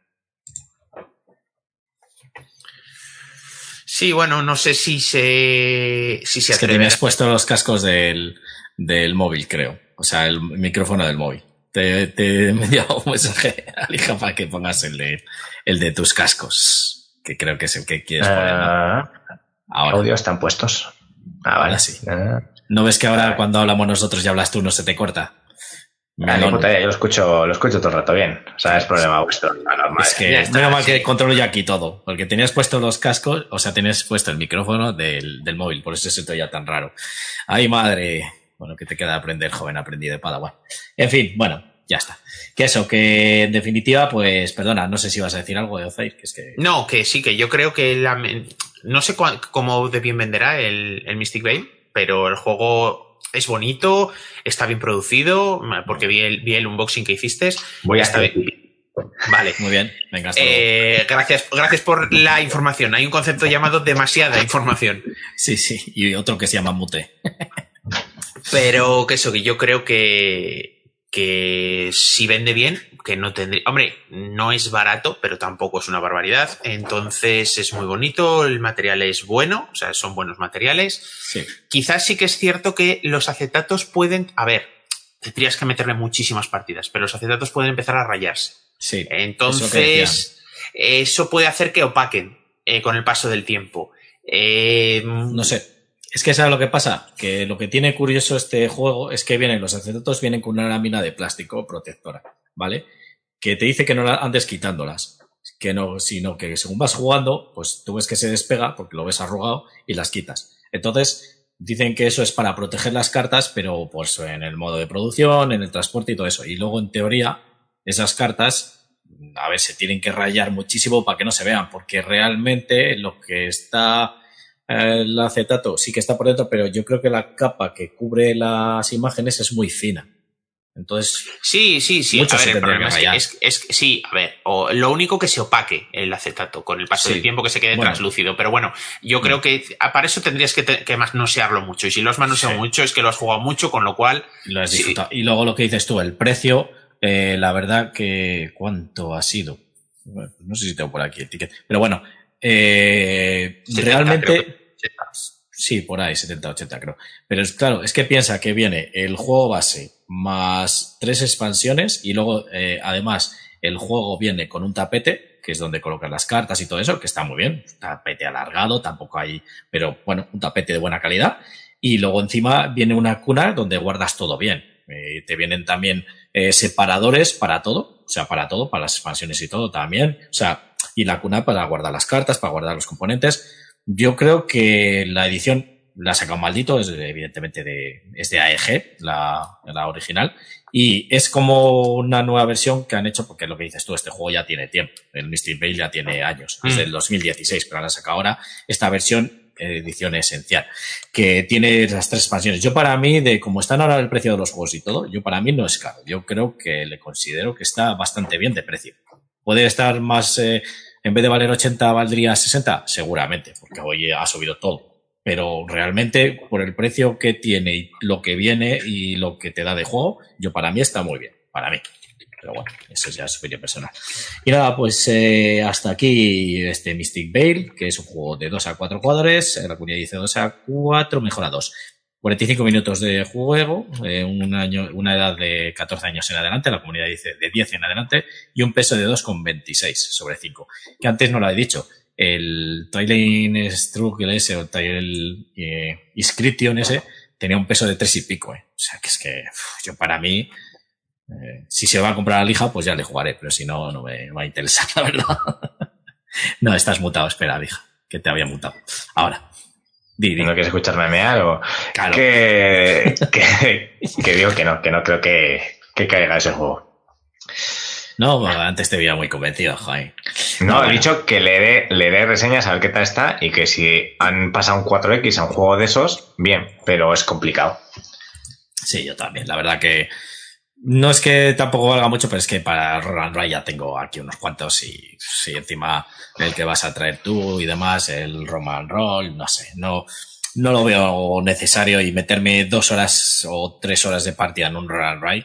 Para eso lo que dices tú, me, me juego un Eclipse o no sé, que sea más horas, pero me da igual ya que me voy a meter en horas, me meto en un juego más duro, no en un Roll and Ride.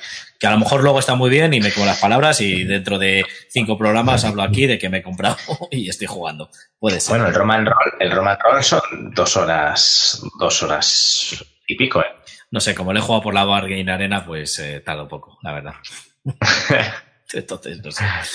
Muy bien, bueno, pues nada, pasamos al siguiente juego. Así que, ¿quién tiene ganas, más ganas de hablar? Venga pelearos.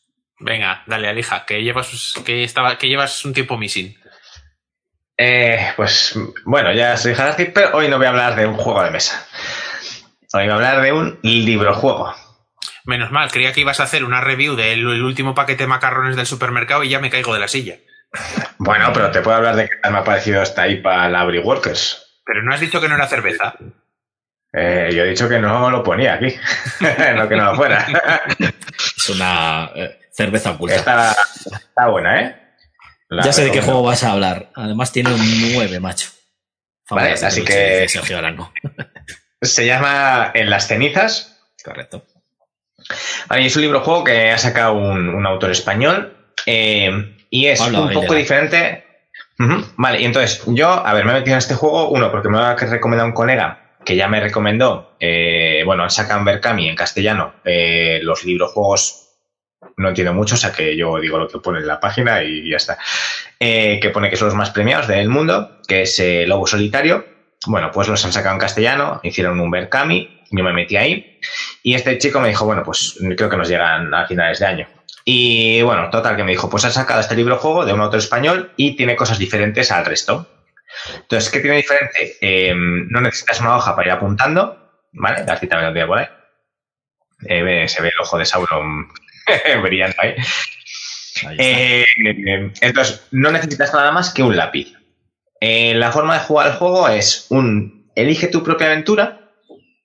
Tú vas eligiendo, o vas leyendo, pero en vez de decidir tú digamos, a qué página vas, depende de las acciones que hayas tomado a lo largo de la partida, te van diciendo a dónde tienes que ir, ¿vale? Entonces, eh, por ejemplo, yo la mitad del libro.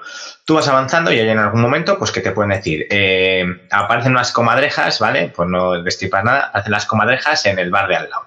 ¿Qué quieres hacer? Entrar y matar a las comadrejas o eh, subir por el techo e intentar escabullirte a las comadrejas. Y ahí te dirán, ve a la página tal o ve a la página X. Vale, y eso, pues como un, libro normal, elige tu aventura. Pero lo divertido está cuando entras en combate. Cuando entras en combate, digamos que lo que tienes son dos páginas de combate. En la página derecha lo que ha hecho es poner el, el escenario. Es con un programa eh, que te va creando todas las imágenes, todos los escenarios. La verdad es que quedan bastante bastante curiosillos, la verdad. Y te pone dónde empiezas tú, dónde están los enemigos y qué obstáculos hay, ¿vale? Sobre todo para la línea de visión, dónde puedes rodear, dónde están los monstruos a los que puedes atacar, qué es adyacente y qué no, etcétera. Y a la izquierda tienes tus cartas. Y bueno, y todo lo que aparece, eh, las peculiaridades de la batalla. Pues qué ocurre si haces algo, eh, cómo ganas la partida, cómo pierdes, ventajas y desventajas que puedes tener, etcétera, ¿vale? Bueno, y cosas que has ido consiguiendo durante la partida. ¿Vale? ¿Y qué es lo de las cartas? Las cartas, digamos que tienes eh, la parte más sencilla, según empiezas la partida, o sea, cuando acabas el tutorial, empiezas con una matriz de 3x3. Entonces, digamos que tienes en la parte de la izquierda, la columna de la izquierda serían eh, cartas de movimiento. ¿Vale? Pues mueve 1, mueve 2, mueve 3 y ataca, lo que sea. Las cartas del centro, la columna central, serían cartas de ataque. Ataque a distancia, ataque cuerpo a cuerpo, eh, corres y atacas o atacas tres veces seguidas, ¿vale? Lo que sea. Y la columna de la derecha habilidades especiales. Bloqueo, eh, puedes hacer un escudo, puedes hacer algo para tú luego eh, devolver el ataque. Bueno, pues vas haciendo, vamos que son cartas especiales. ¿Y cómo se hace? Tú lo que tienes son, normalmente son tres turnos para ganar la batalla, bueno, perderla. Eso ya depende de cómo te salga la batalla. Y lo que tienes que hacer es, eh, la primera fase, se mira a ver quién empieza. Y eso te lo va a marcar siempre la hoja de la derecha. Te va a poner cómo es el turno. Si primero tú eliges acciones, eh, luego van a atacar los monstruos, o primero atacan los monstruos y luego tú haces acciones. Imagínate que te toca a ti empezar a hacer acciones. Pues marcas en cada una de las cartas con un 1 las cartas de la ronda 1. Y es obligatorio que nunca estén en la misma columna ni en la misma fila las cartas de la misma ronda. ¿Para qué? Porque normalmente no puedes hacer dos acciones de combate o dos acciones de movimiento, a no ser que luego las vayas mejorando. Y eh, como la fila de arriba es menos potente que la de abajo, pues para que no puedas coger y decir, vale, pues hago las tres de la fila de abajo y hago la de movimiento más rápido, la de ataque más y la que me da mejor habilidad. Entonces no puedes hacerlo. Luego vas mejorando la matriz. O sea, pues yo ahora tengo una matriz de 5x3. Entonces lo que tienes que hacer es nunca en el mismo turno puedes usar una carta de la misma fila ni de la misma columna. Pues haces tus combates. Muevo, ataco, hago lo que sea. Y luego eh, te dicen los enemigos. Mueven y atacan. Eh, mueven y te hieren. Eh, te paralizan, lo que sea. Y tú eso lo vas viendo para hacer tus, tus acciones. Una vez que haces eso, turno 1 ha hecho, turno 2. De las cartas que te quedan, no puedes jugar dos cartas iguales. Eliges eh, las del turno 2 y luego las del turno 3. Y cuando se hacen las tres rondas, se ve que ha pasado. Si has ganado, pues vas a victoria. Y si no, depende cómo haya sido la derrota, por muerte o porque no has ganado, vas a unas páginas o a otras. Y la verdad es que está, me parece muy, muy bien conseguido. O sea, los combates me parecen muy divertidos. Vas marcando en la propia eh, ficha donde vas moviéndote tú y donde se van moviendo los enemigos. Pues tú eres la A y los enemigos una X, ¿vale? O les van poniendo letras. Y lo mejor es que según vas avanzando en la partida, te especializas. Eh, por inventarme algún gremio que no esté. Imagínate que eres un curandero y luego puedes elegir si vas a ser monje o hechicero. Depende de lo que seas, te dan unas cartas nuevas para tu matriz y los combates, pues te dirán, si has elegido monje, ve a la página 94 y si has elegido hechicero, ve a la página 95. Porque luego las características del combate van a variar. Y eso te va a permitir en una segunda partida, si quieres volver a jugar, pues si has sido hechicero, no te hagas hechicero, hazte monje porque vas a tener el libro sin pintar para poder echar una segunda partida sin borrar absolutamente nada. No sé queda más o menos entendido el concepto del, juego. Sí. Yo otra cosa. Sí, otra cosa que quería comentar de lo que estaba oyendo, que lo dijo el propio autor, eh, estuvo en, solo en Balda y estuvo explicando el tema de las imágenes, que es lo que dice Alija. Las imágenes, evidentemente, no es. Eh, eh, ilustrador. No es ilustrador, eso. Y cogió una IA automática eh, ahora hay que te crean imágenes a partir de una frase que pongas y luego la vas depurando un poco. No me acuerdo cómo se llama, ¿eh? y lo intento buscar, pero. Entonces, bueno, entonces todas las ilustraciones que están en el juego están hechas por esa IA, las ha ido poniendo todas, todas las que veis. Entonces está bastante, bastante chulo. Y luego otra cosa que sí que lo dijo también el propio autor, que esto mm, si no lo queréis oír, pues mutaros ahora o, pasarlo para adelante, que es eh, medio spoiler, pero no. Es que a lo mejor no lo quieres oír tu alija.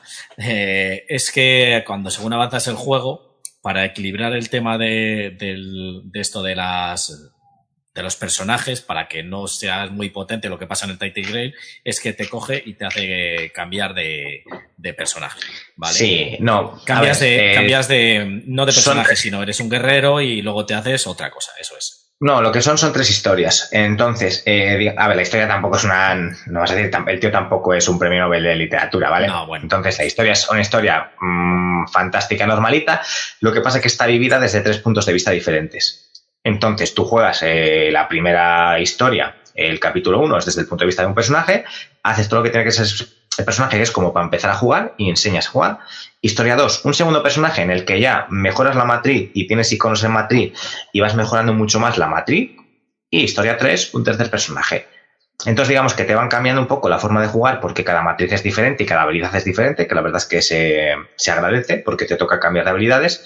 Eh, pero eso, más que obligarte es eso, sí, vas viendo la historia desde tres puntos diferentes y luego me imagino que en el final eh, conectarán y irán los tres juntos o no lo sé porque no he llegado a ese punto. Pero sí, la verdad es que a mí me gusta porque te cambia bastante la forma de jugar. Pues eso es lo que explicó él en el en Balda, que quiso hacer eso porque, claro, hay juegos, como por ejemplo lo que decías tú antes del Titan que llegas a un momento que subes tanto de nivel que, claro, para equilibrar que los malos se hagan de tu nivel es muy difícil equilibrarlo. Pasa en tipo Destin o tipo tal, de estos que te vas mejorando tu personaje, tipo rolero. Entonces, claro, ¿cómo lo haces? Que tu personaje aumente uno, uno y medio por capítulo y los eh, malos aumenten uno y medio, pero claro, si no lo consigues, entonces para equilibrar eso de que tú no seas lo suficientemente fuerte o muy demasiado fuerte diferente a los héroes o sea, diferente a los monstruos, o viceversa, que ellos no sean muy fuertes y tú no puedes hacer nada, pues esto es lo que se le ocurrió, que cuando ya llegas a un cierto nivel, para no estar ahí poniendo estas de la leche y tal y cual, pues que ya eh, empiezas como con otro personaje. Entonces es como que se equilibran otra vez las... Eh, Pero eso es lo, que entendí, que, aquí nunca puedes estar por encima del, del, monstruo, ¿sabes? Porque tú mejoras, pero tú cuando has mejorado y te has hecho, eh, por ejemplo, la primera historia, ¿vale? Subes dos veces de clase y vas a elegir, o sea, tienes como una rama, empieza siendo una persona, luego eliges dos y cada una de ellas en dos. O sea, al final puedes tener hasta cuatro combates diferentes, depende de lo que seas. Y cada página tiene su combate, o sea, cada clase tiene su combate. Entonces, mm. la vida del monstruo, cómo te ataca y todo, está especializada a cómo llegas tú a ese combate. Sí que es verdad que tienes ciertas mejoras, porque es algo que está muy bien, que tú según vas ganando combates o perdiéndolos, te dice, ve a la página 175, mira el borde y marca con una X este símbolo. Tú la ves un poco, pones una X y cuando llegas, si llegas a esa parte, das la vuelta al libro y la lees. Si es un combate, te van a dar alguna mejora, o si perdiste, a mí hubo en una que me partieron la cara, pero como un puto normal, o sea, según llegué, pum, y ya el culo. Y, y ya está, pues la marcas y cuando llegas o te dan un defecto o una ventaja. Y depende cómo hayas hecho algunas cosas, eh, por lo que te dije, vas al bar y o has matado a las comadrejas o te has subido al techo. Depende de lo que hayas hecho, marcas una página u otra y cuando llegues, si es que llegas, porque hay diferentes vías para ir por el libro, vas a tener esa ventaja o vas a aprender eso o no. la verdad es que está muy llevado. La verdad que el libro es muy gordo porque, bueno, tú lo has visto, García, lo has enseñado. Y de eso vas a ver una tercera parte, quizás porque el resto son de copias de páginas para combates o depende si, has, si has ganado o has perdido, pongamos así los capítulos, tienes un final de capítulo u otro. Eso es como hay mucha. Lo malo es eso, que al final vas a tener mucha página repetida, pero entiendo que para no tener que estar borrando ni nada es, es necesario. Está bien, para eso. La, la, verdad que también creo que, no sé si lo has dicho, que el tema de las tiradas de dados se hace con el propio libro también. Puedes coger un dado, lo dice el autor, pero el propio libro tiene en su borde aquí arriba, aquí arriba, ¿vale? Arriba a la izquierda o a la derecha, ¿vale? Pues sale un, un número de dados. No se va a ver por el. Refleja mucho. Es la página izquierda el dado es blanco. y en la página derecha, en las pares, es negro. Entonces, son tu tirada de suerte, digamos, sí. O sea, los dados blancos es tú haces ataque 2 y tú lo que harías sería abrir, abres una página al azar y dices un 5. Vale, pues mejor es el ataque en 1. Eh, y los monstruos hacían lo mismo, pues ataque menos 2, de, también depende del nivel. Yo, ¿qué es lo que pasa? Me he bajado para no estar con el móvil ni nada en el reloj, ¿vale? En el, en este un, un lanzadados. Mm. ¿Por qué? Cuando tú vas avanzando mucho la partida, o al inicio de la partida tienes muy pocas páginas a la izquierda y tienes muchas para elegir. Cuando llegas a medias, abres una o abres otra. Pero al final de ir abriendo y de tener siempre el libro más o menos, yo vi que muchas veces, aunque fuera por azar, se abrió la página en zonas muy similares. O si ya has pasado mucha partida y eres a la izquierda, te has dejado muchos dados a la izquierda. Y mucho, o sea, como que no lo veo tan azaroso porque si abres la página se queda un pelín marcada, quieras o no, y esa página se ha abierto. Y cuando la vuelves a colocar, eh, si vuelves a abrir una página, eh, o, si vas muy rápido, se vuelve a abrir muchas veces por la misma página. Y no me parece. Entonces, me bajé una aplicación de lanzados aquí al reloj, la tengo abierta. Cuando eso tiro ahí al lado en un segundo y ya está. Mm, o puedes usar un dado directamente, que al final el juego solo necesitas un lápiz y si quieres, pues, o sea, un lápiz o un boli, o y también si quieres un dado y ya está. Me, ha encantado el, concepto de, eh, a ver, lo de dados en las páginas eh, puedo entenderlo para que efectivamente eh, libro y la No uses nada. Mm. Exacto. Pero, o sea, me ha encantado el no. Me he bajado una aplicación al reloj digital que no sé qué, que te ha faltado montar un reactor nuclear para no, es para no tirar un dado. A ver, que es un dado, que es una cosa que ya, tenían los romanos, que es que es lo más sencillo. Pero yo juego tirar en el sofá. Si juego tirar en el sofá, no me apetece levantarme a tirar un dado, porque estoy a. ¿Tienes el libro? ¿Tienes el dado encima del libro? No, no. Tiro aquí con el dado, este a por saco. Nada, este. Y lo de las páginas no le vale tampoco, eliges así de No, eh, jugué, jugué casi todas las páginas, pero vi, es que claro, al final, encima me daba ventaja a mí, porque abrí por un, una vez por un 5 y al final, eh, pues ya tengo que, que al abrir por ahí, la página se queda un poco, pues no cierra igual que todas. Y al volver a abrir, dije, ¡joder, qué bien! Otro 5. Y ya, al pues de seis tiradas, eh, tres 5, dije, mira, voy a empezar a, a tirar con esto y ya está. Con los ojos cerrados. siempre puedes coger el, el libro, claro, hacer así, que pasen las páginas y parar cuando quieras. Entonces, es más. Sí, pero... es hacerla así a ciegas y tras. Ya está, no hacerlo mirando. Que tú ves que eres muy tramposillo, muy tramposillo, que lo sé yo. lo que sí quería, lo que sí quería coger es una goma, yo creo que sí que es necesaria. Porque alguna vez sin querer o mueves donde no debes o has hecho la matriz diferente, que normalmente además si no haces la matriz como debes te beneficias a ti. Entonces, eh, si has marcado, pues eso, una de la misma columna, una fila igual, para ir para atrás, pues no hacer tachones con el lápiz y yo para borrar también, porque aunque juego una vez y luego pueda jugar otra vez, eh, es de estos juegos que lo dejaré ahí guardado, aquí en la estantería, en la librería, y luego pues más adelante pues me voy a echar otro de cenizas, porque ya no me acordaré, porque tengo esa memoria de pez, entonces borro todo y ya está. Cuando termine de jugar borro todo y, y lo dejo ahí guardado. Sí que es verdad que luego se verán las marcas, es lo malo. pero bueno, de lo que... Yo creo que no, que no dará por jugar. O sea, está muy bien la mecánica, pero la historia no es tan buena como para volver a echar yo creo que darán ganas de jugar a otros libros, juegos partidos, más que repetir. La verdad que la mecánica es muy original. La de mecánica de las cartas es muy original. Y lo dice todo el mundo, que es lo de lo mejor del juego. La historia, bueno, es para lo que dice Alija. No sé yo, todavía no he empezado.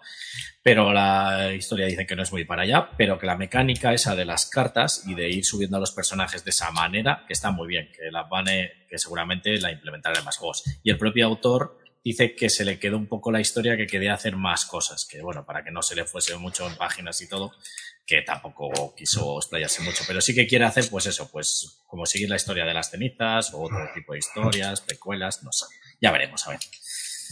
Así que, y el que lo quiera, pues a Amazon, porque creo que no está en, no, librería ni nada, ¿vale? Yo se lo pedí a él Y me dijo que solamente Amazon. Así que. Sí, sí.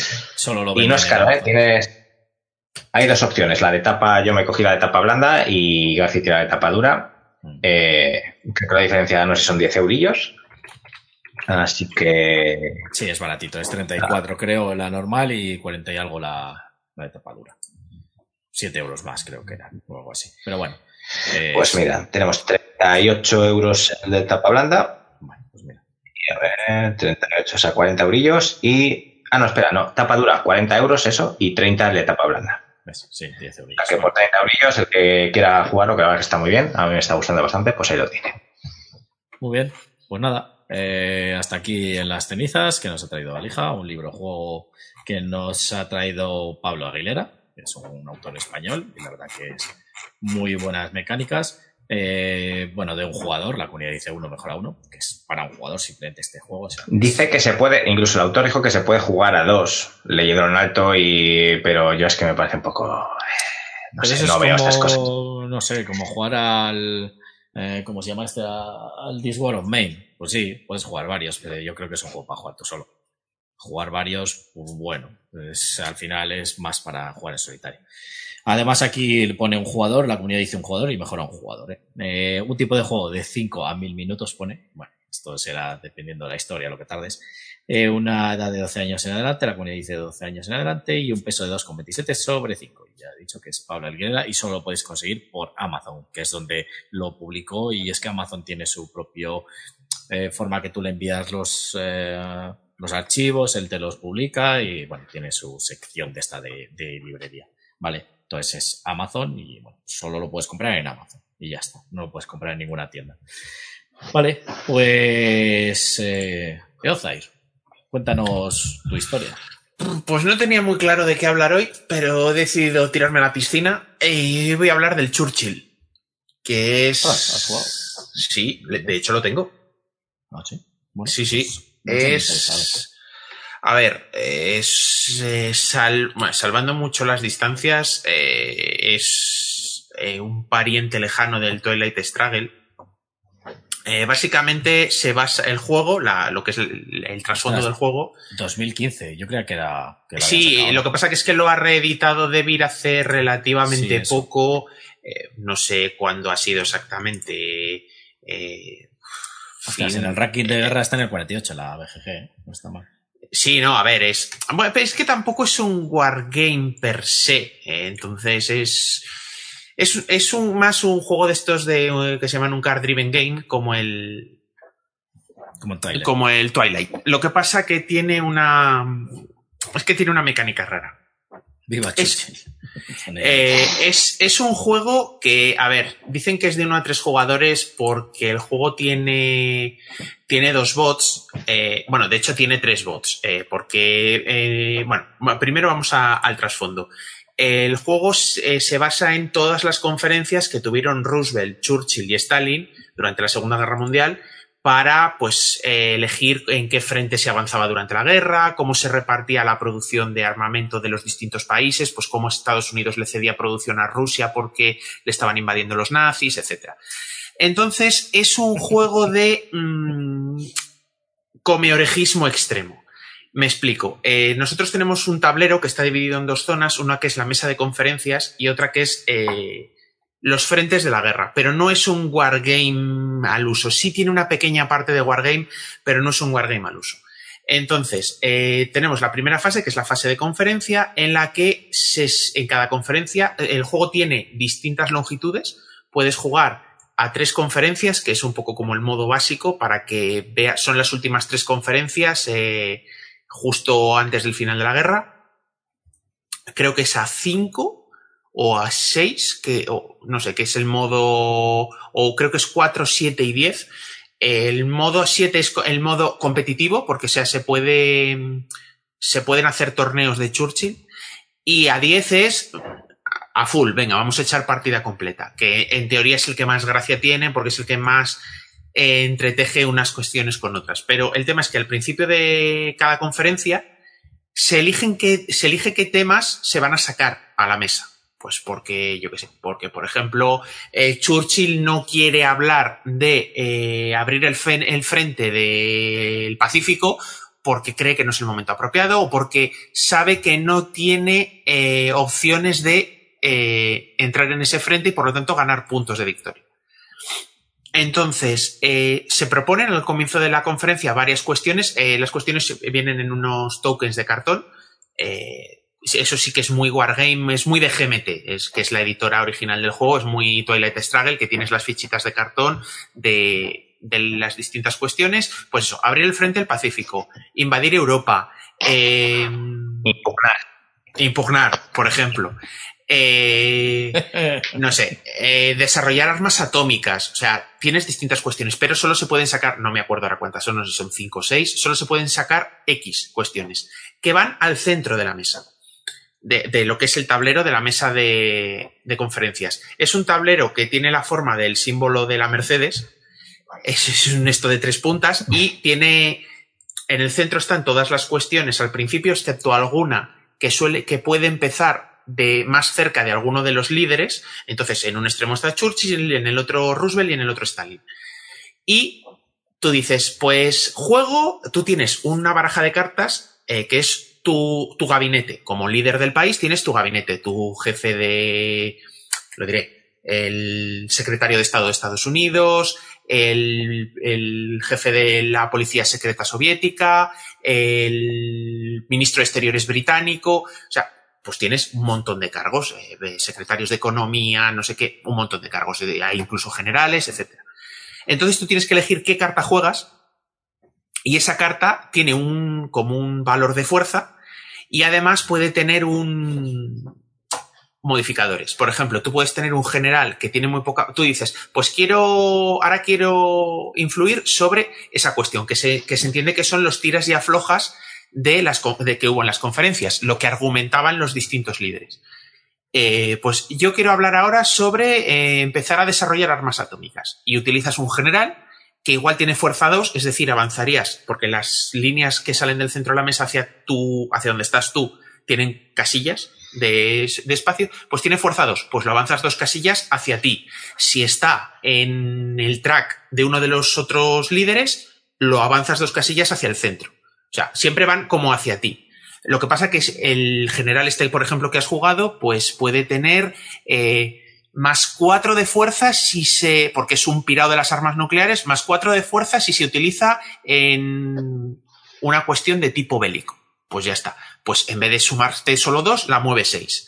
Si consigues que la ficha de la cuestión llegue hasta tu casilla donde se supone que estás tú, es como que tu argumentación es tan buena que has ganado la cuestión y te la quedas. Entonces, en función de cómo se muevan las cuestiones y dónde queden en el tablero, se... quien más cuestiones gane en esa conferencia se entiende que ha ganado la conferencia. Y eso te da puntos que puedes utilizar para luego cómo gestionas tu producción, etcétera. ¿Por qué? porque esa producción luego la tienes que llevar a eh, el tablero de guerra, que lo que haces es añadir más tropas en el frente de África o vamos, o del sur de Europa, por, si decides entrar por Italia, o por los rusos porque tienen que aguantar el, el envite en, de los nazis o decides abrir contra, la guerra contra los japoneses y tal. Entonces ahí ya sí que hay unas tiradas de dados, tienes que ver un poco cómo mueves las tropas y los ejércitos, pero muy, muy, muy simplificados, son unos tracks muy sencillos. Y eh, en función de que hayas ganado más cuestiones en la conferencia, quizás tengas eh, más posibilidad de producir tropas o de producir eh, armamento para que si a ti te interesa que el frente, por ejemplo, a los a los británicos les, interesa que avance el frente de Indochina, eh, por el sur de, Asia, etc. ¿Por qué? Porque en los tracks del ejército eh, hay unos estos de puntos que si tu ejército, porque hay unos tochitos de madera, no sé cómo explicarlo ahora, hay unos estos de madera que son el ejército británico, el ejército soviético y el ejército americano. Y en las casillas en las que te, se van moviendo esos ejércitos, te dice más dos, o más cuatro si eres el primero. Eh, entonces, eh, pero esos son puntos de victoria, que hay un track alrededor de, del, del, tablero. Entonces la gracia está en ganar conferencias que te da puntos para conseguir llevarte tus intereses hacia tu hacia tus ejércitos y lo que te interesa, porque eso te da puntos también. Pero la gracia de todo esto está en que puedes ser el que más puntos haga y no ganar. No. Bien. Porque eh, se entiende que eh, si te has ido, si has intentado ganar todas las conferencias y llevar, arrimar el asco a tu sardina, como se suele decir, y llevártelo todo y dominar con los ejércitos y todo, solo ganas si has dominado tantísimo que tus puntos sean más que los de los otros dos jugadores sumados. Si no lo es, gana el segundo jugador. Entonces es ahí un tira y afloja porque te interesa, que, porque además también te interesa, hay sinergias entre los líderes. Eh, obviamente la más obvia es entre los ingleses y los americanos. Pero la gracia esta es un Joe Churchill, échame una mano en esta cuestión que a ti también te da puntos y te interesa, que si no Stalin se la queda de calle y nos abre un frente que no nos interesa, porque si abres frentes nuevos, eh, tienes que destinar quieras que no algo de producción a esa zona. Entonces, no quiero que nos abra el frente de no sé dónde porque no tenemos producción que destinar y además eso nos, nos enlentecería nuestra, nuestro Dice- avance. Te dice Sergio, Sergio que cuchilladas, mejor dicho, ni tropas deja crear. o sea, que has jugado con él, ¿no? Mm, sí, sí es verdad, sí, jugamos una partida, sí. Sí, Entonces, eh, a ver, es muy distinto a todo porque tienes, además, eh, la, el mazo de cartas de gabinete, eh, Churchill tiene el suyo, Roosevelt tiene el suyo y, Stalin tiene el suyo. Eh, aparte de las cartas de gabinete, que cuando las usas se gastan, eh, como que las tienes que descartar y no las recuperas hasta... O sea, en la siguiente conferencia no las tendrías, las tendrías en la siguiente. Cada dos conferencias recuperas tu gabinete. Pero luego además tienes la carta de tu líder, que es la que está sobre la mesa, que es como un... Esta, eh, en teoría son los, dentro de las conferencias eran los oradores más expertos. eh, esta cuestión la decido yo. Y cada líder tiene, tiene habilidades especiales. Stalin tiene que, pues no me acuerdo si es que tiene un más uno a cualquier cosa, pero luego tiene, todos tienen un malus, que es un, Stalin es un paranoico, eh, Churchill no me acuerdo qué era, y Roosevelt tiene que estaba, digamos que, delicadico de salud. Entonces, eh, tienes el riesgo que si utilizas la carta de Roosevelt, como el presidente de los Estados Unidos, que quiere zanjar la discusión, igual le pega un subidón de tensión al abuelo y tienes que tirar un dado y casca. Y si casca, tienes, eh, se elimina Roosevelt de la partida y se pone Harry Truman, que fue el siguiente presidente, Ah, y vale. bueno, pues. Harry, Harry Truman era un mierdas. Eh, a ver, en tema de, de conferencias y de diplomacia política. Entonces, pues es, tiene que era un belicista, pero si, si fuerzas a Roosevelt y el abuelo, el abuelo Palma, la lías. Yo te digo. Entonces, la verdad es que está, está muy curioso por eso, porque es una. A ver, es, es un juego de jugar cartas que tienen números que te dan ventaja en una u otra cosa. Y luego mover cubitos de, de madera para que, los ejer- para que los ejércitos avancen o no y te den más puntos o menos. Pero está muy curioso, sobre todo por eso, por el tema del comiorejismo de joder, ayúdame con esto, quítale esa cuestión a Stalin que nos la va a liar. O sea que en definitiva, por lo que entiendo, es al final un juego de mucha negociación. De negociación A ver, más no- nada. Hay negociación, pero no hay tantísima negociación, porque al final creo que son, ya te digo, creo que son seis cuestiones en cada conferencia, y en el momento que alguien se la lleva, esa, esa cuestión queda fuera. Y además, el total de cartas que tienes para cada conferencia, no sé si son seis o siete, o sea que tampoco puedes alargarlo muchísimo. No tienes un mazo de 40 cartas y vas jugando ahí. No, no, tienes seis o siete cartas y no tienes muchas más. Tienes la opción de, eh, porque cuando tú eh, propones para una cuestión, tú propones y puedes, eh, los otros líderes pueden responder. Tú tienes turno de palabra, pero los otros líderes también. Pueden pasar y si pasan no gastan carta, pero si has pasado, hay una mecánica que es un poquito el tema de pasar, si has pasado en la siguiente vez ya no puedes pasar, eh, es un poco farragoso, hay que leerse bien las reglas, el tema de si pasas, porque si no, podrías estar pasando siempre para no gastar cartas, dejar que los otros gasten sus cartas y luego llevarte todo lo que quede de golpe. Entonces, bueno, tiene ahí un sistema de bueno, me callo en esta cuestión, pero si te calles, no te puedes callar eternamente. La siguiente cuestión tienes que decir algo. Entonces, pero mm, está, está, está curioso, la verdad. Iba a decir. Uh, he visto que, bueno, que en teoría se puede jugar de uno a tres jugadores. Vosotros jugasteis dos, entonces siempre tienen que jugar los tres líderes. No, no, no, no, jugamos tres, jugamos tres. Ah, jugasteis tres. Jugamos, jugamos los tres, sí, porque fue cuando vino Jorge, el colega de Santander, Ah, y, y jugamos a tres. Pero lo que digo, hay un bot de Churchill, un bot de Stalin y un bot de Rus. Eso me Vamos, eh, un bot de cada país. No les has llegado ah. a probar, ¿no? No, no, no les he llegado a probar. A ver, te dicen que se puede jugar con, con ellos. De hecho, puedes jugar. Te dicen que. A ver, no es que sean malos. De hecho, el juego tiene específicamente unas reglas para solitario, te explica cómo utilizar los bots y tal. Pero dicen que la gracia está en, en la interacción con otros jugadores. A dos hay un poquito de interacción, pero la gracia está en, bueno, pues el, pues eso, el comiorejismo. Eh, Joder, porque has hecho eso, es que siempre me estás pu- puñeteando, tal. Bueno, ahí es donde está un poco la gracia. Vale, por eso te decía que, de todos modos, aquí lo que dice la BGG sí que es verdad que la comunidad dice 3, mejora 3. O sea, Sí, sí, sí, a ver, es, es como más redondo es- funciona. Es un juego que es específico de 3, que puedes jugar un día en solitario.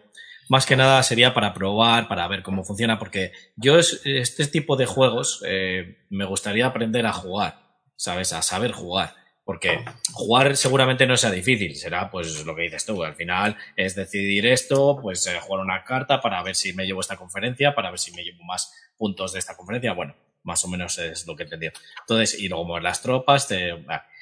pero claro, mm, me gustaría aprender a jugar bien estos tipos de juegos, porque es que me llaman mucho la atención, sobre todo estos juegos que tienes que negociar un poco, bueno, eh, estos que son... Venga, otro más. ¿Eh? Vale, venga. Otro más para el GIS. Vamos sumando gente. Eso Venga. es, claro. El GIS es uno de los juegos que tiene, se compró la hija, que dice que no va a jugar nunca. Esperemos que algún día se cumpla y sí que juguemos. Y por cierto, en Bislúdica están haciendo unas partidas a este al GI ahí están. Entonces, bueno, más o menos se ve ahí, lo estoy viendo como poco.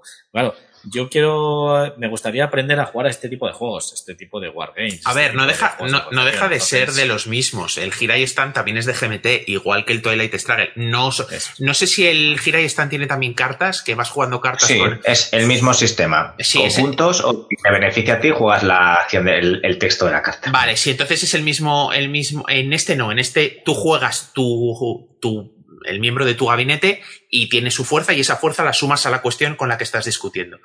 Pero el- en el Twilight Struggle y en este, por lo que comentas, es tú puedes jugar la carta como puntos para hacer acciones o si es tuya tienes que jugarla como el evento que pone en la carta.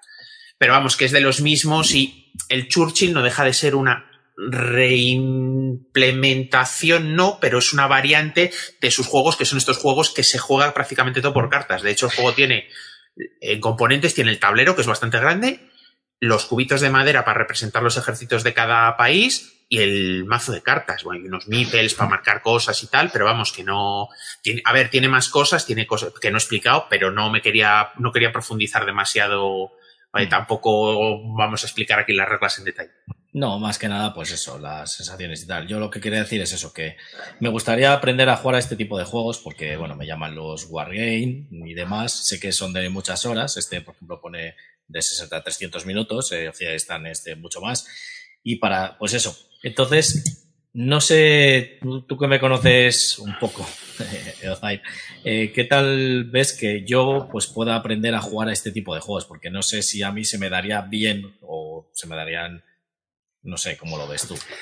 Yo creo que, a ver, el problema de estos juegos, eh, no sé cómo será en el Gira y están, sé cómo, el, al Toilet Struggle tengo muchas partidas y a este solo, creo que solo tengo un par de ellas, pero la gracia es, saber jugar no es especialmente difícil. Aprender a jugar es difícil porque te, lo que necesitas es aprenderte las cartas.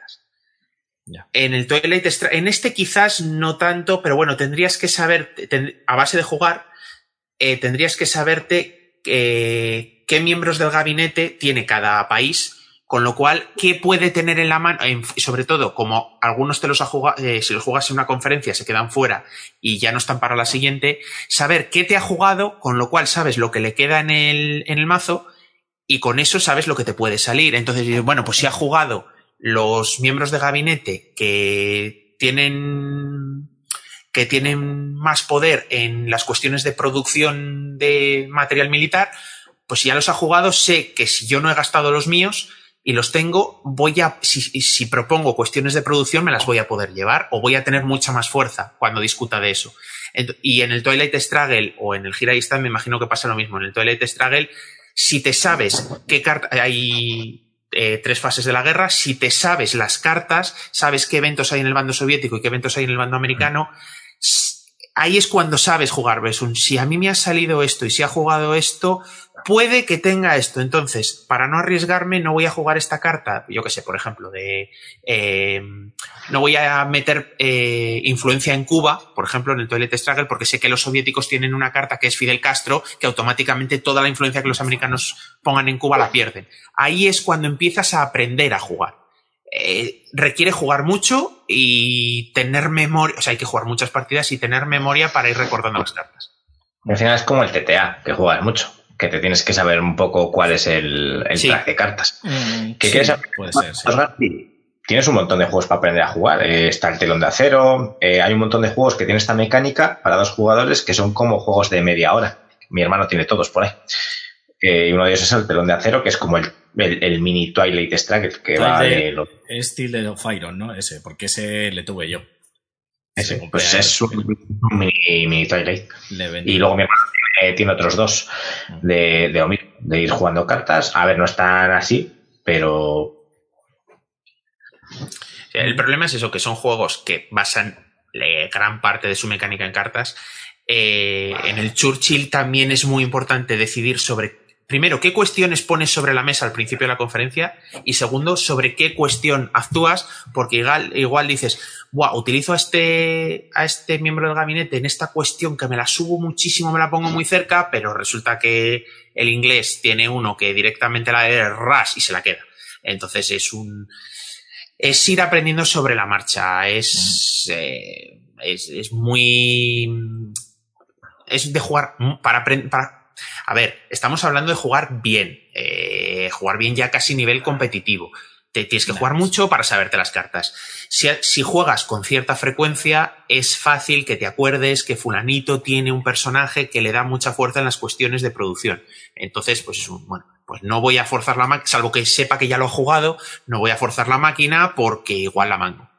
Sí, que hay que echar varias partidas. Hay que echar, hay que echar partidas, sí o aprenderte antes de jugar que hay tres. En el GIS, por ejemplo, no pasa tanto eso porque son demasiadas cartas, son seis facciones. Pero sí que te tienes que saber qué dos o tres cartas buenas tiene cada uno. Mm, por ejemplo. A, ver, el, yo qué sé, el, protestante tiene que saber que tiene el, el papado que es con el que va a disputarse. Eh, lo malo de este, que claro, son tres, o sea, vas a disputarte con todos. Entonces, de ahí están un poco las diferencias. Sí, claro. Eh, porque, claro, eh, Churchill y Roosevelt en principio van como muy de la mano hasta que los ingleses deciden que ellos tienen sus propias tienen sus propias ideas, ya que no tienen balcones, tienen sus propias ideas, pues eh, quieren ir por su cuenta. Entonces. Vale. Bueno, y entonces a ti el juego te gusta. A ver, me gusta mucho. Es, es, no es la, no es exactamente igual que el Twilight. El Twilight es, es un, es un juegazo y de hecho estuvo muchísimos años eh, número uno de la BGG y todavía sigue, sigue por ahí arriba. O sea que no, no es, no es ninguna tontería. El tema es que es un juego, a ver, pone de 60 a 300 minutos, creo que era, ¿no? Sí, de 60 a 300 minutos, eso es. Claro, a 300 minutos creo que es si juegas las 10 conferencias, que es, venga, partida larga, eso son 5 horas. Es decir, quedamos a comer y, y si podemos, comemos en la cocina y dejamos la mesa montada con el... A ver, no el setup es relativamente corto. Lo dejamos ahí, comemos, nos ponemos los cafés y desde el momento que nos ponemos los cafés a darle caña. Pero eso es decir, vamos a dedicar la tarde a ver, a, a, comernos la oreja en plan, pues ayúdame, pues no, pues sí, pues, o sea, si quieres, si no puedes jugar una partida intermedia, a ver, realmente puedes jugar el número de conferencias que quieras. Lo que pasa es que te recomiendan unos números porque quizás es como más se autoequilibra el juego a, largo plazo. Pero tú puedes jugar. Pero si son 10 conferencias, juegas a 5, que serían 150 minutos, si sabes jugar. O sea, si sabes cómo funcionan las mecánicas, dos horas y media, y luego puedes jugar a otra cosa. Pero bueno, eh, te, te da la opción de decir, venga, vamos a hacer todas las, todas las conferencias a lo largo de toda la guerra para, si te gusta la historia y tal, pues para verlo todo. Ah, bueno, lo que no he dicho es que cada conferencia de las 10 conferencias, cada conferencia tiene su carta. Y de esa carta, eh, está la conferencia 1, la 2, la 3. De la conferencia 1 hay tres cartas, de la 2 hay tres cartas. Para que no siempre, porque cada conferencia tiene unas reglas especiales. Entonces, siempre será la conferencia de Yalta, por decir algo, pero no siempre será exactamente igual. Entonces, al comienzo de la partida, vas a jugar cinco conferencias. De esas conferencias, escoges de las tres cartas una, de las tres cartas una, ras, y haces el mazo de conferencias. Entonces, porque si no, siempre serían todas las partidas iguales. Entonces sí que te da, por ejemplo, en, las, hay, en las últimas, creo que son en la 9 y en la 10, eh, hay cartas en las que pone Rus, al comienzo de la conferencia, Roosevelt, la viña. En otra, a Churchill le da un infarto. ya te digo. ¿eh? Pues está bien, está bien. Vale, y esas se cogen al azar, evidentemente, no sabes. Sí, sí, se cogen al azar. Ahí, por ejemplo, hay reglas. No, las, eliges tú, García. Sí, exactamente. Para que gane. Si, si, si enseñas tú a jugar, las eliges tú. Exacto. Sí, eso sí, para que ganar yo. Y lo sabes. Es mi juego, mis reglas.